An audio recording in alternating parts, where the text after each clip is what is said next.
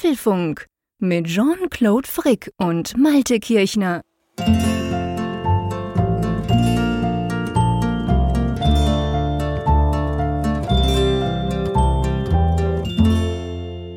Hier ist die 369 vom Apfelfunk Podcast, aufgenommen am Mittwoch, 1. März 2023. Wow, der März ist schon erreicht, der Frühlingsmonat. Und es gibt eine interessante Entwicklung, lieber Jean-Claude. Ähm, ja, wenn du das sagst. Also ich finde ja, ich bin ja begeistert grundsätzlich, dass der Frühling kommt. Aber was gibt es denn für eine Entwicklung, mein Lieber? Ja, wir haben ja letzte Woche noch über den Rasenmäher gesprochen und du wirst es nicht glauben. Ach, stimmt. Es war tatsächlich so von diesem Rasenmäher, von dem ich ja jetzt, glaube ich, seit August letzten Jahres nichts mehr gehört habe, ein Tag nach der Sendung, beziehungsweise am Tag des Erscheinens der Sendung, am Donnerstag bekam ich plötzlich eine E-Mail, dass der jetzt wohl eintrifft und dann bald Versand fertig ist und dann kommt der tatsächlich hierher. Ich musste so lachen. Also äh, großartig. Ich, ich halte den Händler für absolut unverdächtig, dass er Apfelfunk hört. Das ist ein Land Landmaschinenhandel, ist ganz lustig übrigens. Ähm, da kannst du sonst Großgeräte und so weiter kaufen, aber Segway hat wohl irgendwelche Vertriebspartner halt in Deutschland und äh, das müssen dann halt entsprechende Unternehmen sein, die eine gewisse Qualifikation haben, was sowas angeht. Ich hoffe, ich kriege jetzt wirklich einen Rasenmäher und keinen Mähdrescher. Aber du kriegst einen Riesenteil, das vorfährt, kommt, ein Trecker. Kommt ja so ein 38 Tonner vorgefahren und, und, genau. und stellt dann da so einen Mähdrescher hin. Nein, aber auf jeden Fall, das fand ich halt wirklich einen lustigen Zufall, dass das dann passiert ist. Und lass mich das noch kurz ergänzen. Es ist dann auch noch so, dass sich ein Hörer gemeldet hat. Und zwar der Philipp, mhm. der hat, hat mir dann geschrieben, hey, ich habe auch so einen Rasenmäher bestellt. Und, Ach nee. und zwar nicht so wie ich, das ganz kleine Modell. Ich habe ja nun wirklich einen kleinen Garten und da brauche ich jetzt ja nicht mhm. so einen Riesenteil, sondern der hat das richtig große Modell bestellt. Augenscheinlich cool. hat er einen sehr großen Garten. Und der hat mich noch darauf gebracht, dass es da jetzt auch noch so einen Aufsatz gibt, äh, wo du zum draufsitzen. Ne. zum drauf Ja, genau. Ja, das wäre natürlich super bequem. Fährt mich, fährt mich sozusagen dann hier zum Bäcker. Nein, aber genau. Ich wusste, dass das mit dem Bäcker kommt. Es lag mir auf der Zunge, mein Lieber. Nein, also er hat den H 3000e und äh, da ist es dann so, es gibt noch so ein Modul, AI mhm. Vision Fans Modul heißt das. Das ist dann so eine Art, okay. ja, es klingt schon spacey, ne? Aber das ist dann so eine Kamera und äh, das arbeitet wohl mit einer künstlichen künstlichen Intelligenz und kann dann Objekte erkennen und ja, du, du hast dann nicht nur diese Satellitensteuerung, äh, beziehungsweise diese, diese Satellitennavigation, damit das Gerät mhm. dann sicher steuert, sondern du hast dann eben zusätzlich noch so eine Art optische Erkennung, wenn dir ein Igel dann vor den Rasenmäher läuft ah, oder wenn die Kinder okay. einen Ball vergessen haben, dann sieht der Rasenmäher das, er identifiziert die Objekte und kann sie genau zuordnen. Ja, und. Welchen hast denn du? Ich habe den, oh, jetzt hast du mich natürlich kalt erwischt, weil die Modellnummer kann ich mir immer nicht merken. Also H500, 800, was gibt es denn da? 1500 und dann 3000 gibt es, glaube ich. Ich meine, ich habe den 500er. Ich guck mal okay. eben. Das kann ich dir jetzt Sehr spannend. spontan sagen. Weil ich muss ja sagen, dass durch diese blöde Zuschrift, sorry, und natürlich dein wieder drüber sprechen, hat es ja bei mir auch wieder rum. Ich, du weißt, ich, ich, ich bin ja die ganze Zeit am Rumüberlegen. Und wenn wir schon beim Thema sind, ich habe mich ja, ich weiß nicht, das habe ich im Apfelfunk, glaube ich, noch gar nicht erwähnt. Vor ein paar Wochen habe ich mir zum ersten Mal seit vier, fünf Jahren, habe ich mir da einen Staubsaugerroboter mhm. geholt.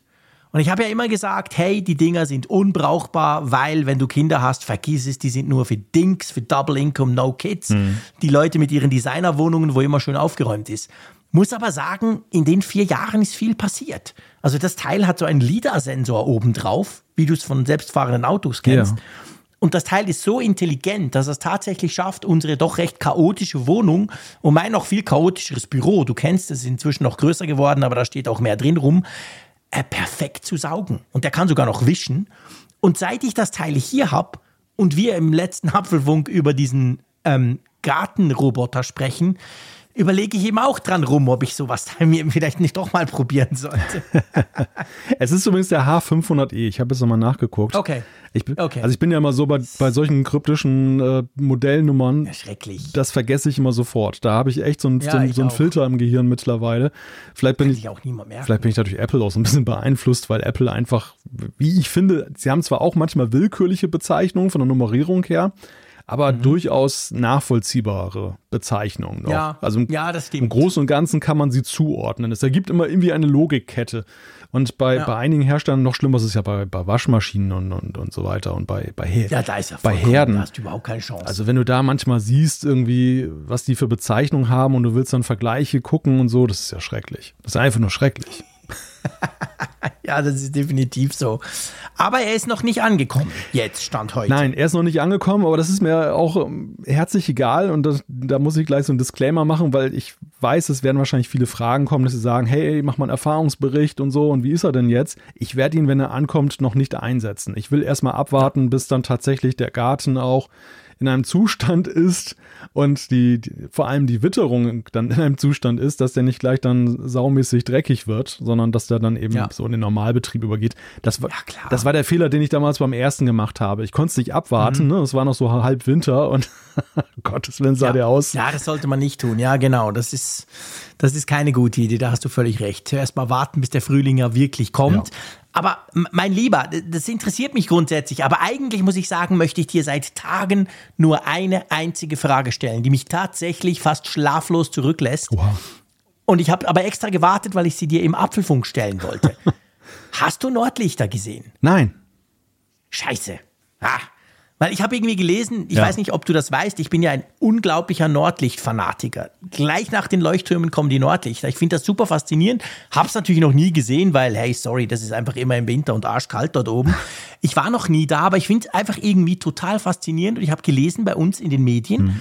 dass man wohl irgendwo Sachsen, Sachsen-Anhalt, keine Ahnung, irgendwo in Deutschland im Norden Nordlichter hat sehen können, weil Ja. irgendwie so ein starker Sonnensturm war. Genau. Und habe natürlich sofort an dich gedacht und dachte, wow, das wäre jetzt aber mal cool. Also die müssen auch hier zu sehen gewesen sein, denn es ist so, dass äh, südlich, deutlich südlicher von hier, die auch dann zu sehen waren. Und Ah. ich habe tatsächlich ein paar Mal aus dem Dachfenster geguckt und habe dann mal rausgeschaut, aber es, es war nicht zu sehen. Und äh, Okay. ich muss, was du gerade sagtest, ne, so die, die Wetterlage, das Kalte, ja, Mhm. hat mich dann auch nur mäßig motiviert, jetzt irgendwie mich mit dem Gartenstuhl logisch, klar. rauszusetzen und abzuwarten. Zumal ich eben auch nicht weiß hier, wir haben ja in der Nähe den großen Hafen jetzt und äh, ob dann nicht Mhm. möglicherweise auch Lichtverschmutzung dazu führt, dass man die gar nicht sehen das kann und so. wahrscheinlich in der Stadt schwierig. Weil, ja, weil ich habe mal geguckt, so in den sozialen Netzwerken, die, die Bilder, die dort veröffentlicht wurden, das war zumeist so im ländlichen, wo du wirklich Ja, dann total. richtig Ja. schöne schwarze Nacht hast. Ich glaube, es muss halt wirklich, wirklich dunkel sein Ja, um dich rum. Also, genau. Das ist genau der Punkt. Also, Und ich, wie, wie wir auch die Sterne se selten sehen. In den Bergen ist das großartig, aber wenn ich hier in der Stadt hochgucke, dann sehe ich eigentlich meistens, ja, ich sehe so ein paar, aber ich sehe da nichts Richtiges. Die Milchstraße oder so, Ja, die genau. siehst du nie, weil es einfach viel zu hell Eben, ist. das, das siehst du einfach auf dem Land in einer ganz anderen Güte. Und das hast du Ja, genau. hier so eine Stadt. Also ich sehe zwar auch Sterne, also die, die richtigen Sterne, die, nicht, die, Ja. nicht die Sterne, weil, weil ich auf den Kopf gefallen Bitte bin. nicht, wir sind nur am Podcast. Ich habe dir nichts getan. Kein Grund, schon Sterne zu sehen. Aber nein, also es ist schade. Ich habe es auch ein bisschen bedauert, weil das ist natürlich ja schon wirklich ein Spektakel, was man gerne mal sehen. Ja, ist würde. krass, oder? Und äh, lustigerweise, heute habe ich auch bei Facebook gesehen, das konnte ich aber jetzt nicht verifizieren, ob das, nicht, ob das wirklich so war, ähm, dass da irgendjemand wohl mit einer Drohne oder so auch dann über der Stadt Echt? eine Aufnahme gemacht hat und da war dann irgendwie auch dann was drauf zu sehen.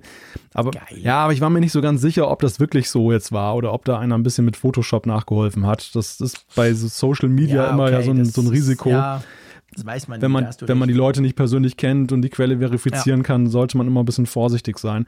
Aber es, Ja, aber es, es gibt ja definitiv überall Bilder und Videos, dass das hier in Deutschland ja zu sehen war, was ja wirklich extrem selten ist, ne? dass das Eben, so das weit ist ja krass. Das ist ja hundert, ja, was, tausende Kilometer zu, zu weit südlich, wenn du so willst eigentlich. Das Eindeutig. ist schon ja, verrückt. eindeutig, ja, ja. Ja. Das, das ist wirklich, das, das hat mit der Intensität der Sonnenstürme zu tun.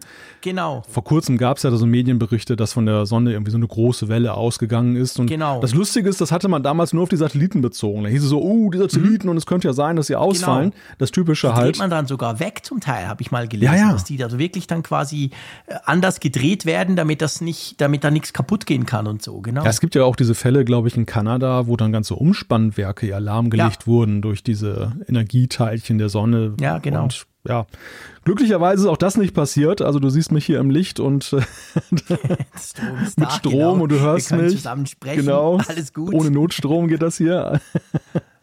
ja, keine Sonnen, keine, keine Polarlichter. Wer weiß, vielleicht ich weiß nicht, wie lange das noch anhält. Vielleicht habe ich ja nochmal Glück. Ich gucke nachher nochmal raus. Ja, vielleicht. Also das wäre natürlich cool. Darfst mir gerne ein Foto schicken. Wobei es ja immer so schwierig mit den Fotos, glaube ich. Nordlichter sind relativ schwierig zu fotografieren. Ja. Ich glaube, vom Auge siehst du mehr. Also ist ja bei vielen Singen so, auch beim Mond. Aber ähm, siehst du halt mehr als da mit dem, wenn du es dann fotografieren willst.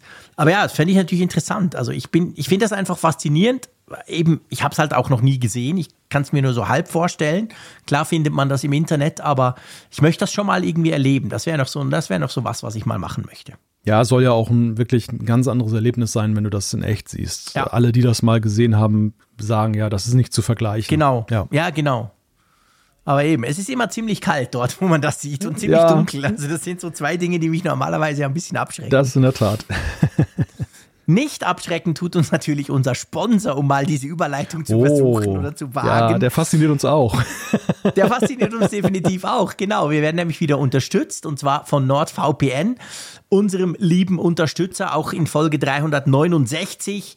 Ja, und erklär doch mal, wofür kann man denn diesen Dienst eigentlich so nutzen? Ja, mit NordVPN kannst du verschlüsselte Tunnel aufbauen und das ist nicht etwa, um deine Modelleisenbahn fahren zu lassen, sondern damit kannst du zum Beispiel Mediatheken im Ausland aufrufen, die gesperrt sind für den Gebrauch aus deinem Land heraus. Äh, du kannst auch dann in Sachen Sicherheit dann deine Spuren so ein bisschen verwischen, dass dann eben die, mhm. die Serverbetreiber nicht dahinter kommen, wo du herkommst und dass du dann zum Beispiel jetzt nicht so mit Werbung belagert wirst oder deine Daten, äh, deine IP-Daten zum Beispiel weiterverwendet werden. Viele praktische Nutzungen sind da möglich. Und äh, ja, aber es gibt ja noch mehr. Ne? Also gerade das Thema Sicherheit ist ja auch noch äh, größer bei NordVPN. Ja, das ist tatsächlich auch was, was sie in letzter Zeit ausgebaut haben. Also neben dem reinen quasi Tunnel, die du jetzt erklärt hast, äh, gibt es eben noch diesen Online-Bedrohungsschutz. Und wenn du zum Beispiel das auf deinem Mac installiert hast, dann hilft er dir einerseits gegen Phishing, er hilft dir gegen Werbetracker, gegen Malware, die er entdeckt. Er hat sogar einen Dark Web Monitor, wo du checken kannst, ob deine Passwörter irgendwo mal geklaut wurden und zum Beispiel im Dark Web irgendwo ähm, zu sehen sind. Das wäre dann spätestens der letzte ähm, Moment, um die Passwörter dann zu ändern. Das alles funktioniert auch ohne, dass du eine VPN-Verbindung aufbauen musst. Das heißt, es reicht eigentlich, diesen NordVPN-Client auf deinem Mac zum Beispiel installiert zu haben und dann hast du eben diesen Online-Bedrohungsschutz und das zusammen halt mit über 5500 Servern. Du kannst sechs Geräte gleichzeitig verbinden, was ich in meiner Familie immer wieder nutze tatsächlich. Ähm, das gibt eigentlich schon ein sehr rundes Paket. Ja, und wenn ihr das mal ausprobieren wollt, dann geht doch mal schauen, geht doch mal bei NordVPN schauen. Wir verlinken das Ganze natürlich für euch und dann könnt ihr das, wenn ihr das wollt, mal ausprobieren. Genau. Mit dem Couponcode Apfelfunk gibt es dann nämlich einen großen Rabatt auf das Zwei-Jahres-Paket. Ganz genau. Hey, also wir bedanken uns bei NordVPN, nordvpn.com slash Apfelfunk, by the way, wäre dann die URL, aber wir packen das natürlich alles in die Show Notes. Genau. Du, wir haben uns ja erst gerade gehört. Es ist nicht eine Woche her, seit wir zusammen gequasselt haben. Das stimmt. Es fühlt sich zwar so an, als wenn es Ewigkeiten her ist, dass ich dich das letzte das Mal gehört und gesehen habe, aber das ist in der Tat nicht. Wir hatten ja am Freitag das Vergnügen bei Apfelfunk am Hörer. Ja, und aber wir waren ja da nicht alleine. Nein, wir waren nicht allein. Es war natürlich unser eingespieltes Team. Einerseits der Raphael Zeyer und, ja, noch relativ neu, muss man ja sagen, ist ja auch der Michi Reimann von Apfeltalk. Gehört ja jetzt fix zum Apfelfunk am Hörer dazu, als Stammgast sozusagen. Und wir hatten, apropos Gast, auch noch einen interessanten Gast, der eine coole App programmiert hat. Genau, nämlich den Kevin Reuter, der war dabei und der ist der Entwickler unter anderem von Planny. Das ist so ein Tagesplan-App, die ja, aber darüber hinaus geht über so eine To-Do-Liste oder so eine Kalender-App, also die wirklich dann dir da hilft, deinen Tagesablauf dann durchzuorganisieren. Und äh, das war ganz spannend. Also wir haben uns unter anderem ja unterhalten über das kontroverse Thema der App in App-Abos und äh, mhm, das, genau. was ja bei Entwicklern halt als Verdienstquelle einen, einen hohen Stellenwert genießt, bei Nutzern nicht sehr beliebt ist. Und ich fand, ich fand das wirklich eine sehr interessante Diskussion, die wir da hatten. Genau, das Ganze haben wir live gemacht, aber auf YouTube. Das heißt, der Vorteil ist, wenn ihr wollt, könnt ihr das auf dem Apfelfunk YouTube-Kanal natürlich alles noch nachschauen. Und dann könnt ihr unserer Diskussion folgen, wenn euch das interessiert. Und ja, das einfach so kleiner als kleiner Programmhinweis, als Zusatzinhalt sozusagen neben dem Podcast, wenn ihr da mal reinschauen oder reinhören möchtet. So, aber jetzt würde ich mal sagen, ist Zeit für die Themen. Ja, vorher müssen wir noch mal kurz klären. Wetter alles okay bei dir? Ja, du, äh, ja, ich bin weniger euphorisch als letzte Woche, muss ich sagen. Du hast recht. Also ähm, ich, letzte Woche habe ich gesagt, ja, der Februar war ja gigantisch. Wir hatten sehr viel Sonne. Hm. Aber jetzt so seit, was ist denn das, vier, fünf Tagen ist es unglaublich grau. Wir haben oh. ganz, ganz starke Biese. Weißt du, das ist dieser fiese Nordostwind, ja. der so kalt reinweht. Und am Sonntag war der wirklich mit Orkanstärke. Oha. Ich weiß, da lachst du natürlich von der Nordsee, aber es war wirklich stark. Also wir waren, wir waren in der Westschweiz. In der Westschweiz ist es ja immer stärker, weil das so kanalisiert wird durch die Alpen und den Jura. Und dann gibt das so quasi einen Düseneffekt. Und je weiter im Westen du bist, also Richtung Genfersee und so, desto stärker bläst die auch. Und wir waren da in der Westschweiz in einem Zoo mit den Kiddies. Mhm. Hey, und echt, das ist mir jetzt also schon sehr lange nicht mehr passiert. Wir fahren dahin mit dem Auto. Du hast gemerkt schon beim Autofahren, ja, okay, es windet ziemlich stark. Dann steigen wir dort aus, du. Es reißt mir die Tür. Wirklich, ich habe die Tür gerade so, weißt du, so entriegelt. Dann, dann geht die auf, wie von der Tarantel gestochen, schwingt die auf. Zum Glück war kein Auto daneben. Du, und dann hatte ich das dort fast umgeblasen. Und das Doofe an diesem Wind ist, er ist sehr kalt. Hm. Und der weht jetzt immer noch, es wurde jetzt ein bisschen schwächer, soll sich auf Ende Woche langsam abschwächen. Aber dadurch ist es so 0 Grad, fühlt sich aber an wie viel kälter. Hm. Und noch fast schlimmer finde ich, ihr wisst ja, ich bin ja meistens im Homeoffice, ich gucke ja nur raus. Äh, schlimmer finde ich, es ist einfach wahnsinnig grau. Es wird so gar nicht so richtig hell. Es ist wie so im Januar oder im Dezember das hier war. Und das ist so ein bisschen ein Rückschlag, muss ich sagen. Also mir fehlt die Sonne im Moment schon wieder ein bisschen. Mit meinem krausen Hirn habe ich jetzt natürlich gerade das Bild vor Augen, wie du die Tür aufmachst und sie wird abgerissen und fliegt weg. Ja, gut, ich, ich fahre ja keinen Dacia. Nein, die bleibt schon dran. Das war kein Problem. Aber by the way, auch wenn man das ja eigentlich weiß, aber ja. ich habe es noch nie so im, im realen Leben getestet quasi. Man weiß ja, Wind und vor allem Gegenwind ist ja gerade beim Elektroauto durchaus ein Verbrauchsfaktor. Hm. Und auf der Hinfahrt war das, also habe ich da überhaupt nicht hingeguckt und ich wusste, ich komme hin und zurück, alles kein Problem. Aber da war das auch Rückenwind. Und auf dem Rückweg, es waren ungefähr 90 Kilometer weit weg, auf dem Rückweg war es dann halt frontal der Wind. Und das war eben, wie gesagt, ein Sturm. Und da habe ich also massiv mehr Strom gebraucht mit meinem kleinen Autochen. Also wir sind noch nach Hause gekommen, wäre auch kein Problem, es gibt ja überall Ladesäulen, aber das war dann schon, habe ich gemerkt, oh okay, da kam dann immer mal wieder, ja, ich plane jetzt eine Ladesäule. Und ich dachte, nee, du planst gar nichts, ich fahre einfach heim. Aber das war interessant. Das hat massiv mehr Energie gekostet, die Heimfahrt, als ich damit gerechnet hätte. Ja, ist ja spannend, dass man das dann noch so ja, messen kann. Ich meine, das Problem hast du ja, ja, mit dem Benziner ja genauso. Der wird ja auch durch Gegenwind ja Klar. zurückgedrückt. Aber der Punkt ist halt, ob du 700 Kilometer oder 600 hast, das fällt dir nicht auf beim Benziner. Genau. Wenn du aber 300 oder im Winter nur 250 hast und du verlierst dann da nochmal 60, dann, dann merkst du es halt. Das ist eigentlich der Unterschied. Natürlich bremst dein Auto sich auch aus bei Sturm, aber da du so viel Reichweite hast, fällt dir das gar nicht auf, hm. weißt du? Ja, ja, klar. Ja, eben. Du würdest dann gar nicht so drauf achten, jetzt wie, genau. wie bei dir jetzt. Aber wir sind heimgekommen, alles gut. Ah, da bin ich ja beruhigt. Ja, sonst wär, wärst du jetzt auch nicht am Mikrofon wahrscheinlich. Ja, nee, das wäre wär nicht Wärst du gefangen, also gefangen in der Westschweiz. Bis jetzt hätte ich es irgendwie heimschaffen müssen. Ja, genau, die haben mich alle nicht verstanden. Die sprechen ja dieses komisch Französisch. Das war natürlich schwierig. Mit, mit Standgas zurück nach Bern. genau.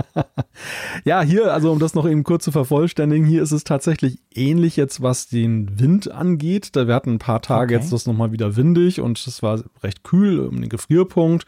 Und das fühlte sich dann aber an wie minus vier Grad. Es war recht ja. unangenehm. Jetzt ist es aber tatsächlich mhm. fast windstill. Und oh. es ist die ganzen letzten Tage super sonnig. So sonnig war es im ganzen mhm. Februar nicht. Nein. Das ist wirklich, cool. wirklich sehr, sehr schön. Und ja, insofern gehe ich frohen Mutes in den März hinein und hoffe, dass das jetzt erstmal noch eine Weile so bleibt. Ja, vor allem, weil wir ein Rasenmäher ausprobieren wollen, um das nochmal zu sagen.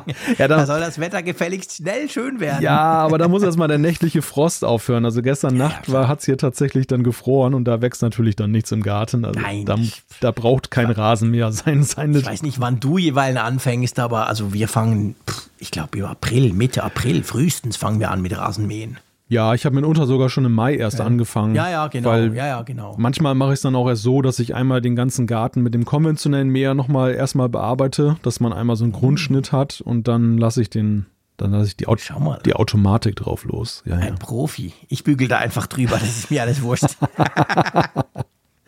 Okay, du, äh, wir wollten eigentlich ja. zu den Themen kommen. Du hast leicht abgelenkt. Ja, stimmt. Für einmal warst du Wir sind ja in einem Apple-Podcast.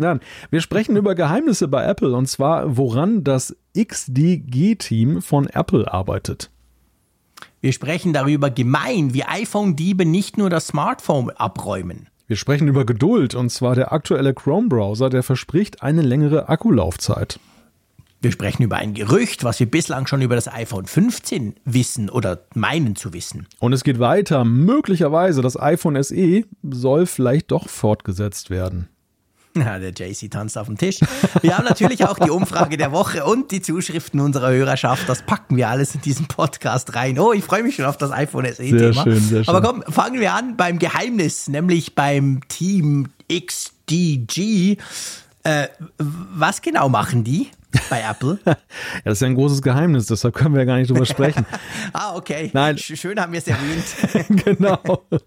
Nein, es gab am, am Wochenende einen Medienbericht, Mark Gurman von Bloomberg, der hat in seinem Newsletter darüber berichtet, dass es eben ein Team bei Apple geben soll, das sich ja so sehr disruptiven Ideen widmet. Also, dass es jetzt nicht mhm. einfach so guckt, hey, wir haben da ein iPhone, wie können wir das vorhandene Design weiterentwickeln oder ja, wir haben Software, welche Funktion flanschen wir an, sondern die entwickeln wirklich Sachen mit ungewissem mhm. Ausgang auch häufig, die morgen so dieses Killer-Feature sein können. Und um jetzt, ja. um jetzt mal ein aktuelles Beispiel zu nennen, und das ist, glaube ich, auch der Aufhänger, warum er darüber berichtet hat.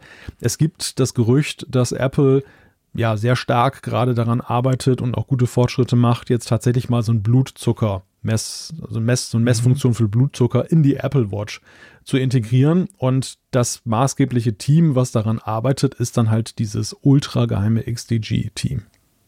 Ja, ganz genau. Also das ist natürlich, ich glaube, das war genau, das war, das war so ein bisschen der Aufhänger, du hast es gesagt gehabt.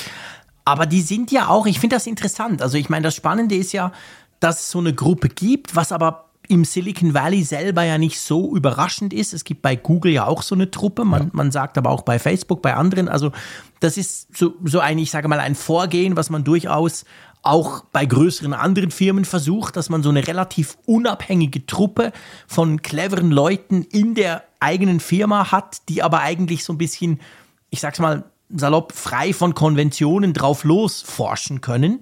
Und bei denen, bei, bei XTG, bei Apple, soll es ja so sein, also du hast jetzt das mit dem Blutzucker angesprochen, aber die haben ja auch ganz konkret Dinge beim Apple-Chip zum Beispiel gemacht, künstliche Intelligenz, also die, die, die, die planen nicht nur ins Blaue raus und man hört nie was davon, oder? Die haben auch handfeste Dinge gemacht, die wir heute eigentlich nutzen, oder? Ja, also die haben die Grundlagenforschung gemacht für Dinge, die wir dann eben da vorfinden. Du nanntest ja gerade ja. den Apple Silicon, dass sie da eben in Sachen Energieeffizienz eben auch Dinge gemacht haben, in, in Sachen Machine Learning eben da Grundlagenforschung betrieben haben.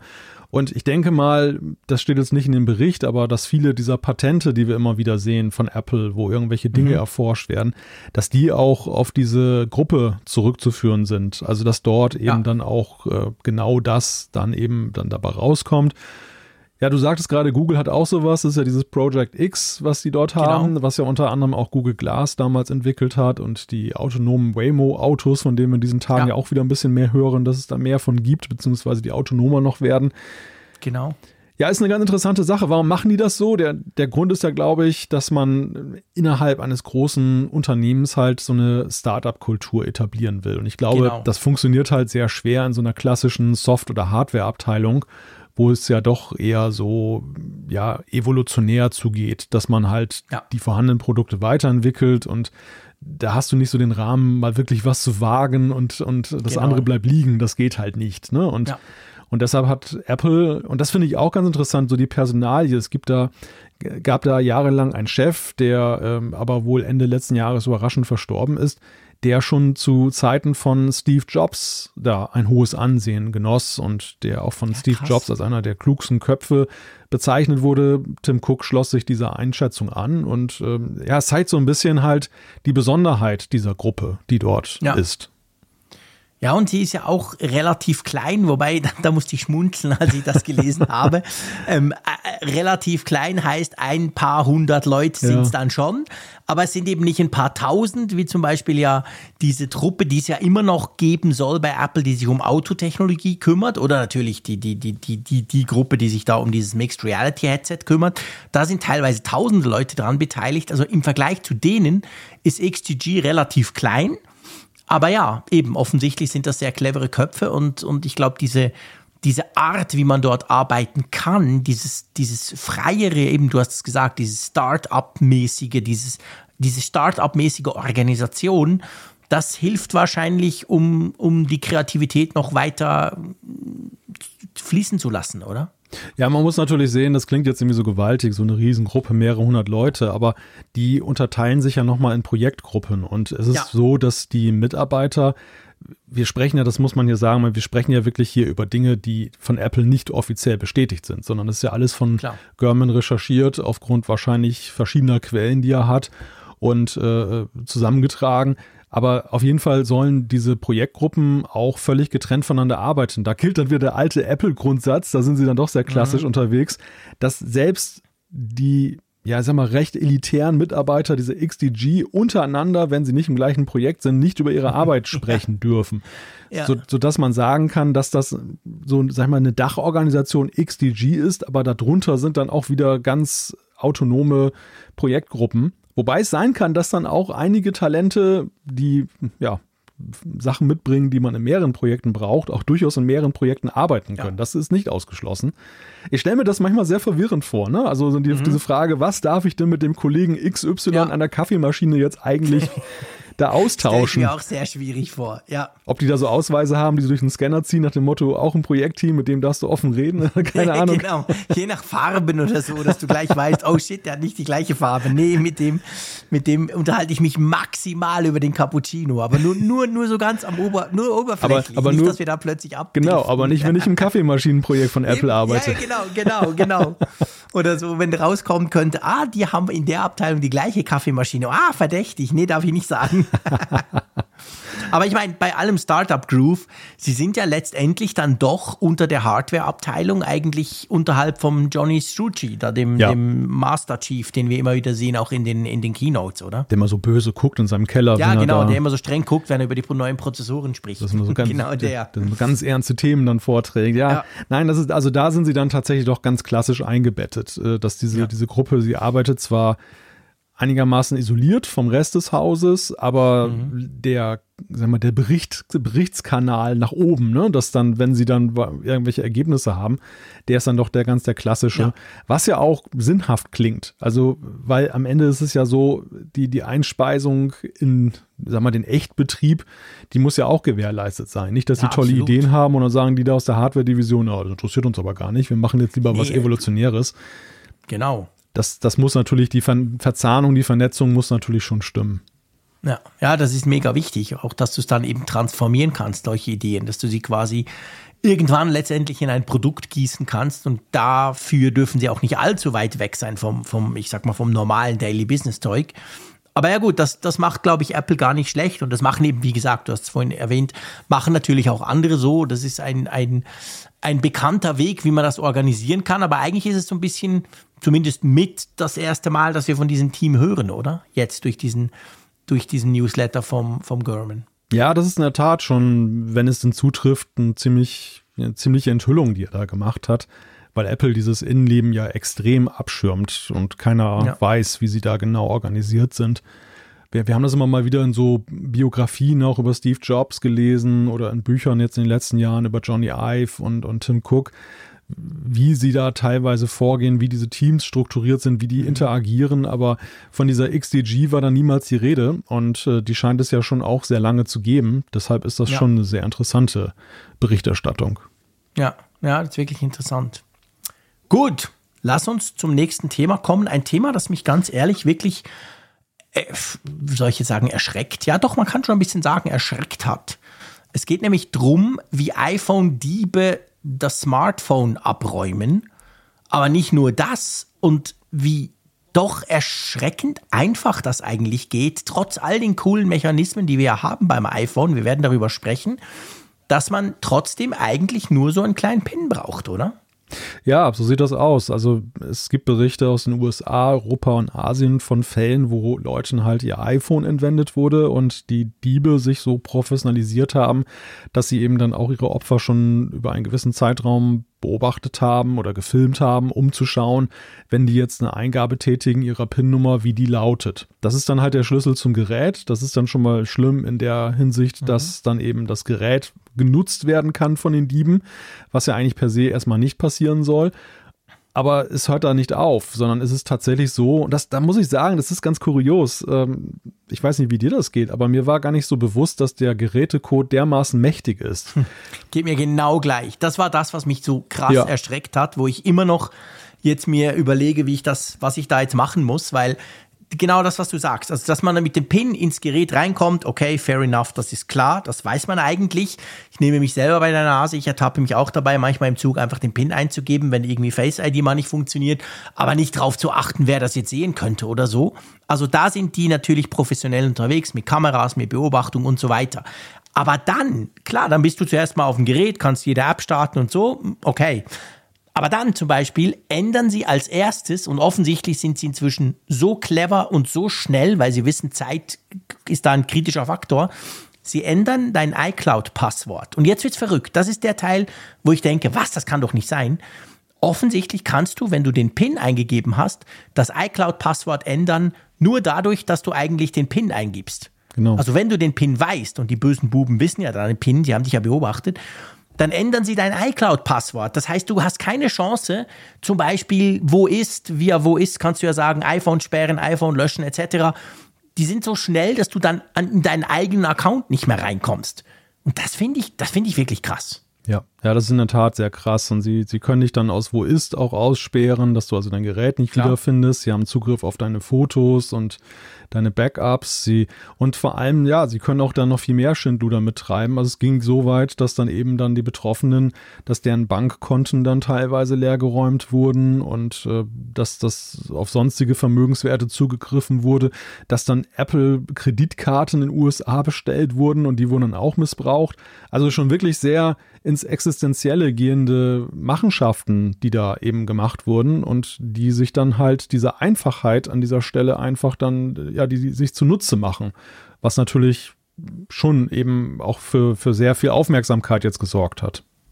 Ja, ja, absolut, weil es ist ja so, dass der PIN oft so als Rückfallebene dann funktioniert. Also zum Beispiel Face ID ja dann.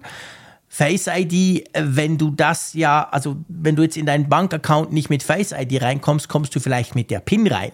Wobei, da muss man eine Klammer aufmachen, das ist nicht bei allen Banking-Apps so.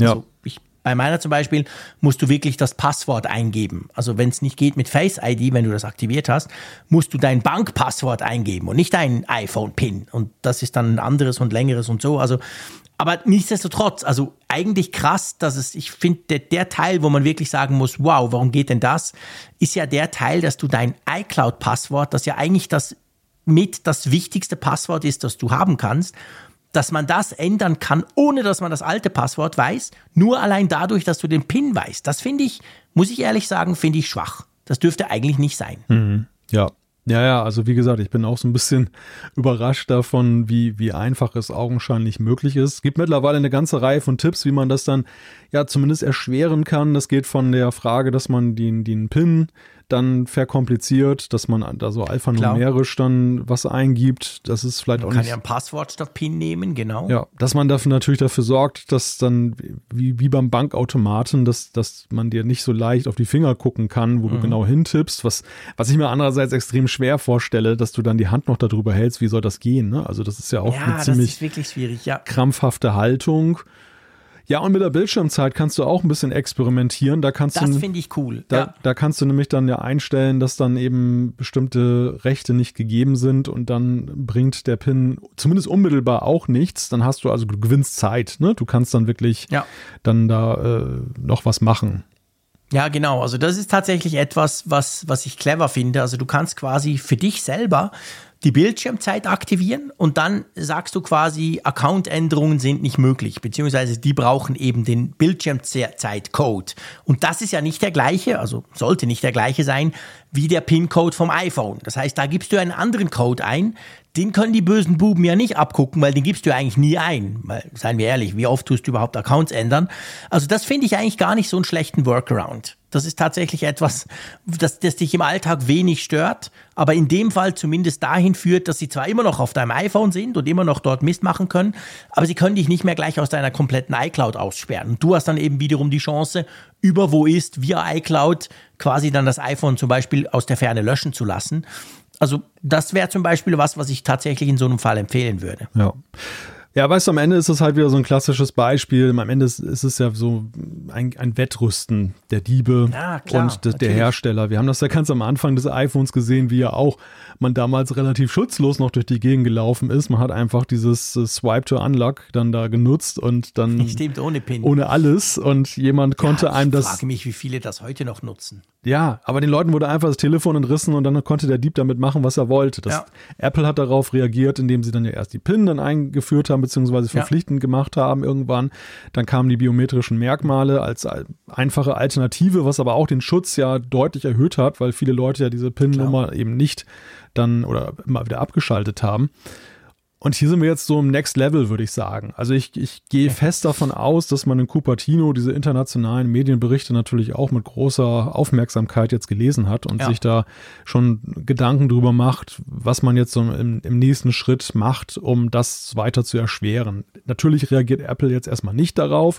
Was sollen sie darauf auch sagen? Also das ist am Ende es ist ja immer ein Kompromiss zwischen, das ist ja bei der Sicherheit immer der, der Punkt, das hat auch gar nichts mit Apple im Speziellen zu tun, zwischen Bequemlichkeit für den Nutzer, gerade bei so einem Alltagsgegenstand, den du jeden Tag tausendmal aufrufst und, und aufmachst, und auf der anderen Seite eben ein Maximum an Sicherheit, weil gerade in unserer digitalen Welt ja heute eben auch so unglaublich vieles dranhängt. Das geht ja wirklich bis zu deinem Vermögen, was dann eben im schlimmsten Falle dann da offengelegt wird damit. Absolut. Ja. Also ich finde, weißt du, da, da bin ich, im Prinzip bin ich da komplett bei dir, das ist so. Natürlich könnte man sagen, hey, weißt du, wie beim Rechner im Büro, ähm, du musst ein zehnstelliges Passwort XYZ haben, das muss das und das und diese Sonderzeichen. Dann hast du einfach das Problem, dass viele Leute gar nicht mehr ihr iPhone entsperren können, wenn mal Face ID nicht funktioniert, weil sie dieses blöde Passwort nicht wissen. Aber ich muss schon sagen, ich will da nicht allzu fest drauf rumhacken, aber doch, eigentlich will ich schon drauf rumhacken wie oft änderst du denn dein iCloud-Passwort? Seien wir mal ehrlich. Wir wissen, ab und zu sollte man das tun, man macht das auch ab und zu, aber das ist ja nichts, was du jeden Monat machst. Also dürfte dieser Schritt, dass du auf dem iPhone dein iCloud-Passwort ändern willst, der dürfte doch massiv komplizierter sein. Das kann doch nicht sein, dass du da nur deinen PIN eingibst. Im dümmsten Fall ist der sogar nur vierstellig. Und dann schwupps kannst du dir ein neues iCloud-Passwort geben. Also ich finde schon, da müsste Apple eigentlich relativ schnell nachbessern. Ja, da bin ich beide, weil das Problem ist natürlich, dass die PIN-Nummer das Passwort ist, egal wie kompliziert du es jetzt gestaltest. Aber es ist das Passwort, was äußerlich auch am sichtbarsten ist, weil du es einfach ja. Ja. nicht. Du kommst ja immer wieder in die Situation, dass das Gerät. Das, das reicht ja, selbst wenn du jetzt nur Biometrie nutzt, aber es verfällt ja manchmal, du, du nimmst es in Klammergriff und das ist ja dann diese, Mhm. der, du bringst es dadurch dann in den Modus, dass es dann eben die PIN-Nummer wieder abfragt, was ja auch ein sinnvolles Feature ist in manchen Situationen, weil auch Biometrie hat ja Nachteile. Es kann ja dir auch jemand das Telefon entreißen, noch schnell dir ins Gesicht halten, dann per Face ID Genau. aufschließen und weg ist er. Das heißt, du kannst, es, bislang war immer der Tipp, so gegen Diebstahl in solchen Situationen, einfach diesen Klammergriff machen, links, rechts, dann hast du Biometrie deaktiviert und du musst in jedem Fall PIN eingeben. Nur die PIN kannst du eigentlich ja nur immer halb öffentlich eingeben. Was sollst du da machen? Ja. Sollst, du dich, sollst du dich verkrümeln, irgendwo verstecken auf dem Boden und so weiter? Das ist ja Quatsch. Deshalb müsste Ja. es eigentlich einen Mechanismus geben, der ja ein, ein sicheres äh, Fallback-Passwort vorsieht für solche Ja. Fälle, dass du eben deine, dein iCloud-Passwort, dein Apple-ID-Passwort dann ändern willst. Aber ich kann es, wie gesagt, auch verstehen. Dass, ich habe genug Leute erlebt, die können sich nichts merken, die schreiben sich nichts auf, die finden äh, nichts wieder. Und da ist natürlich der Gerätecode für, im Zweifel, weil sie ihn ständig eingeben, immer noch so die sicherste Variante, um das dann wieder aufzuschließen oder das vergessene Apple-ID-Passwort dann neu zu Ja. setzen. Ohne das jetzt, ohne Ja. das jetzt gutheißen zu wollen. Ja, ja, ja, klar, natürlich. Also ich sage, ich will auch, ich will ja auch Apple ja gar nicht unterstellen, dass sie das irgendwie grob fahrlässig nicht dran gedacht haben. Ich, ich gehe davon aus, dass sie natürlich genau diese Überlegungen angestellt haben für genau diese Leute, weil man darf ja nicht vergessen, wir sagen das immer wieder im Apfelfunk, aber Apple entwickelt ja nicht für uns hier. Apple entwickelt nicht für die Nerds und Geeks, die gerne Apple-Produkte nutzen. Apple entwickelt für die breite Masse. Und da gibt's den DAO, den dümmsten anzunehmenden User, der ist da sehr zahlreich vertreten. Und man will dem auch ermöglichen, ein iPhone zu nutzen. Ähm, ja, ich, ich verstehe das, ja, klar. Aber also ich bleib dabei. Ich war, ich war total erstaunt, wie, wie, also ja, wie easy das eigentlich ist. Offensichtlich so ein iPhone, also wie weit du allein nur mit dem PIN kommst, das hätte ich echt nicht gedacht. Ja, und augenscheinlich warst du mit dem Empfinden ja nicht alleine. Die Diebe haben ja auch lange gebraucht, bis sie das durchschaut ja, haben. Das kommt erst jetzt, und, genau, das, und das jetzt zur Methode gemacht haben. Also, ja. dass es so ein Massenphänomen ist, scheint ja eine neuere Entwicklung zu sein. Das ist ja jetzt wohl nicht ja, so, dass stimmt. es seit Jahren schon so geht. Okay, fair auch, enough, da auch, hast du recht. Auch die Diebe waren nicht so schlau. Lange nee, Zeit. Auch die brauchten eine gewisse Anlaufzeit. Aber ja, also macht euch mal ein paar Gedanken dazu. Ich glaube, da, dazu darf man gerne aufrufen. Also überlegt euch mal, ist euer PIN einigermaßen sicher? Ich meine, es gibt ja dann noch Pins und Pins, weißt du, es kommt ja noch dazu. Also wenn du den 1, ja. 2, 3, 4 Pin hast, dann musst du dich grundsätzlich über gar nichts wundern. Aber eben auch so, wir wissen, die haben eben abgeschaut, also die haben auch komplexe Pins natürlich dadurch abschauen können, aber schon da fängt es eigentlich an und da muss man sich mal überlegen, wie, wie gefährlich schätzt ihr das ein, dass euch das passieren könnte. Mich hat es ein bisschen aufgeschreckt, sage ich ganz ehrlich. Also ich werde diese Sache mit der Bildschirmzeit sicher mal ausprobieren. Die kenne ich ja von meinen Kiddies, da ist alles eingeschränkt. Also kann ich ja bei mir also solche Account-Änderungen auch einschränken, weil das zumindest dort noch so ein bisschen helfen würde. Ja, und dann bin ich gespannt, was Apple macht. Ja, das, da bin ich auch mal gespannt, also wann die Antwort darauf kommt. Ob es jetzt so ein ja. Ding ist, was sie mit iOS 17 erst einführen werden oder ob wir tatsächlich vielleicht in iOS 16.5 schon eine Reaktion darauf ja. sehen. Ja, das wäre wirklich spannend zu sehen, ganz genau. Sie werden natürlich das nie als Reaktion verkaufen, das wissen wir bei Nein, Apple. Sie werden dann Willen. einfach sagen, hey, wir haben noch ein bisschen die Sicherheit erhöht. Beim, beim iCloud-Passwort-Change oder so. genau, wir haben mal drüber nachgedacht und haben wir festgestellt, mh, hm, PIN alleine Genau, das kann man noch besser machen. ja, genau. Make it better. Make it better, genau. Wir sind ganz von alleine drauf gekommen, ohne eine Abprüfung zu hören. Gut, ähm, lass uns zu unserem nächsten Thema kommen. Ein Thema, das mir sehr am Herzen liegt. Nein, es ist noch nicht das iPhone SE, sondern es ist natürlich der, der Chrome-Browser. Du weißt es. Ich bin ja un, überall mit dem Chrome-Browser unterwegs. Nach wie vor bin ich kein Safari-Nutzer. Ich staune immer wieder, wenn ich den aus Versehen mal öffne, wie der aussieht und denke so, hm, nein, brauche ich nicht. Aber wir wollen das Thema gar nicht aufmachen. Aber Fakt ist ja, und das ist eigentlich ganz lustig, die Geschichte von Googles Chrome Browser und der Erfolg von Googles Chrome Browser, der hat ja zumindest eine gewisse Zeit lang eine relativ lange Zeit lang drauf basiert, dass er eben schnell ist, dass er schlank ist, dass er klein ist, dass er krass anders ist als diese ganzen Internet Explorer oder diese überladenen mit irgendwie Plugins vollgeballerten äh, Mozilla Firefoxes und so. Äh, inzwischen muss man sagen, wissen wir vom Google Chrome, dass er wahnsinnig viele Ressourcen fressen kann, dass er auch nicht sehr sparsam mit Akkulaufzeit und anderem umgeht. Also er hat fast ein bisschen den Ruf, den zumindest was das anbelangt, was so Ressourcenverbrauch anbelangt, früher andere Browser hatten. Und da will jetzt Google was dagegen tun. Oder hat schon was dagegen getan, so muss man es eigentlich sagen.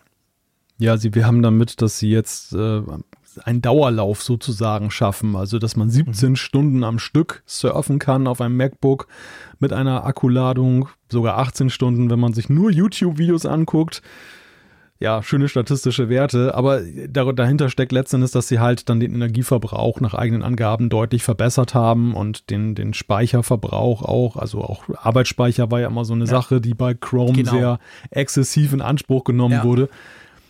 Ja, herzlich willkommen im Zeitalter von Safari, würde ich sagen. Ja, klar. Das, da, den, den Vorwurf, den lässt man sich natürlich gerne gefallen, weil er ist absolut zutreffend, da hast du recht.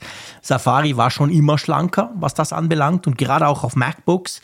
Also ich weiß noch zu Zeiten, wo wir nicht genug Power hatten, also nicht, ich meine, seit dem M1 ist ja das sowieso alles kein Thema mehr mit Power, aber zu Zeiten, wo du wirklich noch so ein bisschen halt überlegen musstest, welche Tools du gleichzeitig laufen lässt, da habe auch ich als Chrome-Fan natürlich gemerkt, wow, krass, wenn ich den Chrome neben irgendwie Final Cut aufmache, dann habe ich aber ein echtes Problem mit meinem MacBook Air anno, da, anno dazu mal. Und das soll eben jetzt halt besser sein. Ja, das Update ist schon da.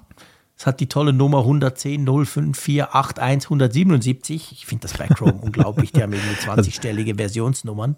Da sind wir wieder bei Bezeichnungen, was wir am Anfang schon hatten mit Rasenmähern ja, genau. und, und, Waschmaschinen und so. Ja, Freunde. Ja. Aber ja, okay. Das Schöne dafür bei Chrome muss man wirklich auch sagen, als ich diese Meldung nämlich gelesen habe, dachte ich, ja, ich gucke mal, wo denn meiner steht. Und der stand ja schon lange da. Also das muss ich wirklich sagen, jetzt auch mal um eine Lanze zu brechen. Das Auto-Update-Feature von Chrome ist wirklich eines, das kriege ich überhaupt nie mit, aber es funktioniert perfekt. Ich bin das praktisch stimmt, immer ja. auf dem neuesten hm. Stand. It ja, just works. Stimmt. Also das haben sie wirklich gut gemacht. Ja. Ja, ja, das kann ich bestätigen. Also bei Chrome läuft das wirklich erst rein. Ja, also für mich stellt sich ja noch eine andere Frage, wo wir gerade beim Browser-Thema sind. Und da war es ja wirklich so, bei den Intel Macs habe ich immer gerne auch Chrome genutzt, weil man echt einen Unterschied gespürt hat, was die Geschwindigkeit angeht. Also er war mhm. jetzt nicht ressourcenschonend, aber er war dafür halt extrem schnell. Er war extrem schnell parat, er war extrem schnell ja. beim Aufrufen von Seiten. Ja. Ich muss ja sagen, seit den Apple Silicon Macs hat sich das ja alles ein bisschen verwässert. Ich finde, andere Browser ich sehe da nicht mehr einen riesen Unterschied. Das ist eine rein, eigentlich eine reine Geschmacksfrage mittlerweile, oder? Oder ja, hast du da andere Erlebnisse? Nee, nee, eigentlich nicht. Da, da bin ich ganz bei dir. Also ich, ich nutze den Chrome auch nicht, weil er jetzt irgendwie schneller ist oder so. Ich nutze den Chrome einerseits aus Gewöhnung, weil er ein paar Features bietet, die ich so bei keinem anderen Browser finde, muss ich einfach ganz klar sagen. Ähm, und dann aber auch, weil das ist zwar beim Safari nicht so ein Problem. Beim Firefox sieht es ein bisschen anders aus ich bin halt komplett in dieser Google-Umgebung, auch im Geschäft, weißt du, also mhm. auf meiner Arbeit haben wir alles bei Google, sämtliche Daten, alles liegt bei Google. Das heißt, mit Google Docs und all diesen Tools, Google Drive und wie Gmail und wie es alles heißt, arbeite ich ja den ganzen lieben langen Tag. Und da muss man schon sagen, eben wie gesagt, bei Safari ist das nicht, spielt das gar nicht so eine Rolle. Bei Firefox merkst du aber schon, da gibt es einfach das eine oder andere Feature, das nicht so sauber funktioniert. Also Google rechnet natürlich schon am liebsten damit, dass du den eigenen Browser brauchst, wenn du diese Tools eben mhm. nutzt. Und das ist für mich schon auch noch ein starker Grund. Also das, das kommt noch dazu, dass ich halt sage, hey, pff, da funktioniert es am besten, ich bin es mir gewöhnt, mir gefällt das Layout, warum soll ich denn, warum soll ich wechseln? Ja, das Aber stimmt. Ich bin also dir, schneller ist er definitiv nicht mehr. Ja, ja, aber das, das, das stimmt. Also bei Firefox, lustigerweise, ich fand, ich fand Firefox, was ja damals aus äh, Mozilla hervorgegangen ist, mhm. ähm, fand ich damals sehr charmant und habe das auch eine ganze Weile genutzt. Aber dieser Browser mhm. ist für mich echt so zum Exoten mittlerweile. Ja, dann da mutiert. Ja. Ja, also ja. ich finde den irgendwie nicht gar nicht mehr so sympathisch. Ich habe den auch installiert, ich muss ihn auch teilweise nutzen, weil das CMS dann manchmal nur damit äh, funktioniert. Aber es ist keine Liebe. Ne? Also es ist wirklich ja. so, ich bin, ja, ich bin ja, das weißt du, immer so zwischen Google und Safari am Hin und Her switchen, weil ich mich einfach nicht entscheiden kann für einen Browser. Ja. Ja, Beziehungsweise es, ergibt, es, es, ergibt sich, es ergibt sich eigentlich zwangsläufig, weil ähm, ich habe lustigerweise mal diese Default-Einstellung, dass dann beim mhm. Anklicken von Links in irgendwelchen Apps dann Safari aufspringt. Kann man ja, ja. irgendwie auch ändern. Und ja. äh, nutze aber wiederum fürs, äh, für, die, für das offensive Surfen, also ich mhm. gehe los und, und rufe eine Adresse auf, nutze ich dann wiederum Chrome. Und dadurch kommt diese bipolare Situation dann halt bei mir, immer, dass so ich zwei Browser also aufhabe. So mache ich es auf dem iPhone und auf dem iPad genau gleich. Ich weiß, dass man dort inzwischen ja auch den Standardbrowser wechseln kann, aber dort habe ich es genau gleich. Wenn ich surfe, öffne ich den Chrome weil der hat dann mhm. alle Tabs, die ich sonst noch irgendwo brauche, offen. Wenn ich aber irgendwo einen Link klicke, sei es auf Twitter, sei es auf Mastodon oder im E-Mail, dann geht tatsächlich bei mir auch immer der Safari auf. Es gehört für mich irgendwie dazu. Aber auf Mac, muss ich sagen, habe ich es wirklich komplett umgestellt. Da, da, passiert grundsätzlich nur alles im Chrome. Ja, ja. ja wie gesagt, das ist bei ja, witzig, mir eigentlich gell? plattformübergreifend so. ja. ja, sehr lustig, genau. Ja, eben, ich, du weißt du, ich im Alter, ich merke einfach, ich, ich habe mich so dran gewöhnt. Ich habe ja diese, diese Lesezeichenliste, die mir so wahnsinnig wichtig ist, mit den, mit den Fav-Icons. Weißt du, das ist so der Punkt, der ja. mich eben bei Safari wahnsinnig macht, dass das nicht geht, dass ich dort einfach nur Textwüste habe und nicht diese schönen Icons. Und dadurch, ich habe da alle meine 30, 40 Tabs, die ich brauche, die sind da in der speziellen Reihenfolge und unten dann noch die, die ich sowieso ab und zu mal aufmache. Und ich habe mir das so extrem angewöhnt. Natürlich geht es auch mit Safari, aber einfach allein das Umgewöhnen würde mich zu viel Zeit kosten. Und eben, es gibt ja keinen Grund, es läuft ja.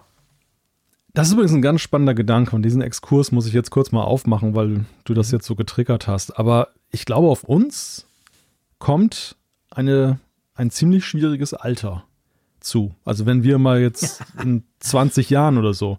Weil es ist doch so, Generationen vor uns konnten noch Geräte, an die sie sich gewöhnt haben, die sie sich dann bequem und gut eingerichtet haben, konnten sie doch damals noch bei den Laufzeiten von Technik noch ewig weiter behalten.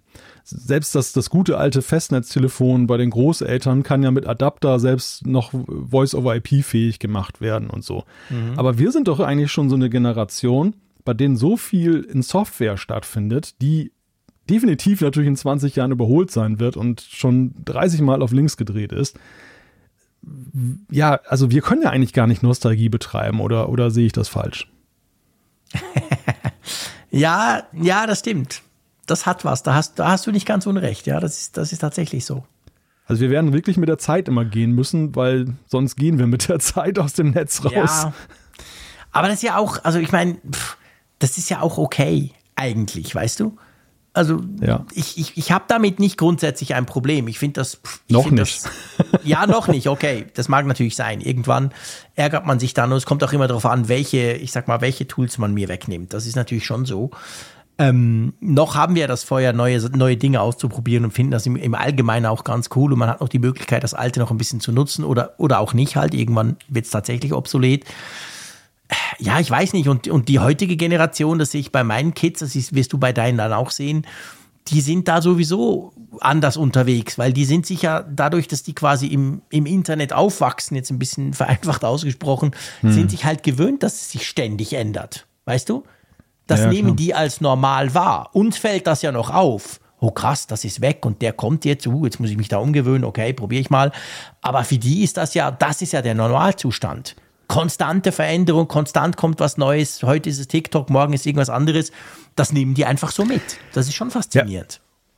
Wobei ja auch bei, bei älteren Menschen ist ja lustigerweise so ist, dass die Technik sich in einer Weise entwickelt hat, dass du zwei ja, entgegengesetzte Entwicklung hast. Auf der einen Seite das so, dass man Neues nicht mehr annehmen möchte, weil es halt mhm. halt andersartig ist. Das, das, mhm. das hat man lange gesehen, dass, dass einige zum Beispiel an ihren alten Handys klammerten, die dann noch die Tasten unten haben und bloß nicht ja, Smartphone. Stimmt. Also bis meine, bis meine Schwiegereltern auf dem Smartphone angelandet waren, da hatte ich, glaube ich, schon irgendwie das zehnte Gerät ja. mittlerweile. Ja. Und, und äh, das, das war einfach so diese Andersartigkeit, die, die schreckte halt ab, diesen Schritt zu gehen. Aber gleichzeitig hast du es ja auch wiederum so, das habe ich auch festgestellt, dass du Geräte hast, die sich in einer Art und Weise oder ja, Technik hast, die sich in einer Art und Weise entwickelt, dass sie benutzerfreundlicher wird und ältere sie eher in die ja, Hand nehmen als stimmt. die vorherige Technik. Das Beispiel ist da Beispiel ist da für mich immer das iPad. Also das, das iPad ja. äh, hat so in vielen Kreisen, die ich da, denen ich familiär und sonst wie verbunden bin, hat einen ganz anderen Widerhall als jeder Desktop-Computer, den es vorher gegeben hat, weil das immer unheimlich war. Im Sinne von, mm, kann man was kaputt ja. machen und überhaupt ja. ist kompliziert. Während das iPad so, nachdem auch so natürlich anfangs erstmal so, hm, brauche ich nicht und überhaupt und da kann ich genau. was kann ich da Aber das mündete immer in absoluter Faszination und so richtig eigentlich erstmals eine Liebe auch zu einem Gerät ja. in der Nutzung. Ja, das stimmt. Da hast du recht. Also ich glaube, das iPad ist aber tatsächlich da das, wie soll ich sagen, das disruptivste von allen. Das, das geht mir, ja. das, das fällt mir auch auf. Das ist tatsächlich so. Also der Zugang zum iPad, welches du ja zumindest in, auf dem Level, ohne das jetzt, ne, ich will das gar nicht negativ, ich meine das überhaupt nicht wertend, aber äh, kann ja das problemlos einen PC ersetzen. Die Leute, die vor allem ein bisschen surfen, mal eine E-Mail schicken oder so, die können das ja alles locker auch auf dem iPad machen. Aber die Zugänglichkeit im Vergleich zu einem PC oder auch zu einem Mac spielt eigentlich gar nicht so eine große Rolle, ist natürlich beim iPad massiv besser. Ja, da, da hast du recht, das stimmt. Eben, ich komm da, wird doch, es wird doch alles besser und einfacher. Ja, das, aber das weiß ich wiederum nicht. Und das ist, ich, ich denke in diesen Tagen halt viel darüber nach, wenn wir immer über AR und VR und MR sprechen. Weil ich ja. mir schon, weil ich mir schon immer selbstkritisch die Frage stelle, ist es tatsächlich so, dass das Bullshit ist? Oder, oder ist, es, ist es so, dass ich einfach nur nicht mehr wandlungsfähig bin oder konservativer geworden bin, weil ich mich nicht trennen will von den bekannten Bedienkonzepten? Das, ja, die Frage naja, stelle ich, ich mir natürlich auch, ja, klar. Ja, wobei auf der anderen Seite, du hast es vorhin gesagt, wir sind ja eigentlich in dieser Tech-Bubble und wir sind so neugierig, dass wir eigentlich äh, glaube ich, grundsätzlich erstmal aufgeschlossener Neuem gegenüber ja. sind, als das eben ja. breite Bevölkerungskreise sind, die sich da jetzt nicht als sehr technikaffin bezeichnen würden. Ja, natürlich. Also das ist ja. Hoffe ich. Ja, hoffe ich auch, ja.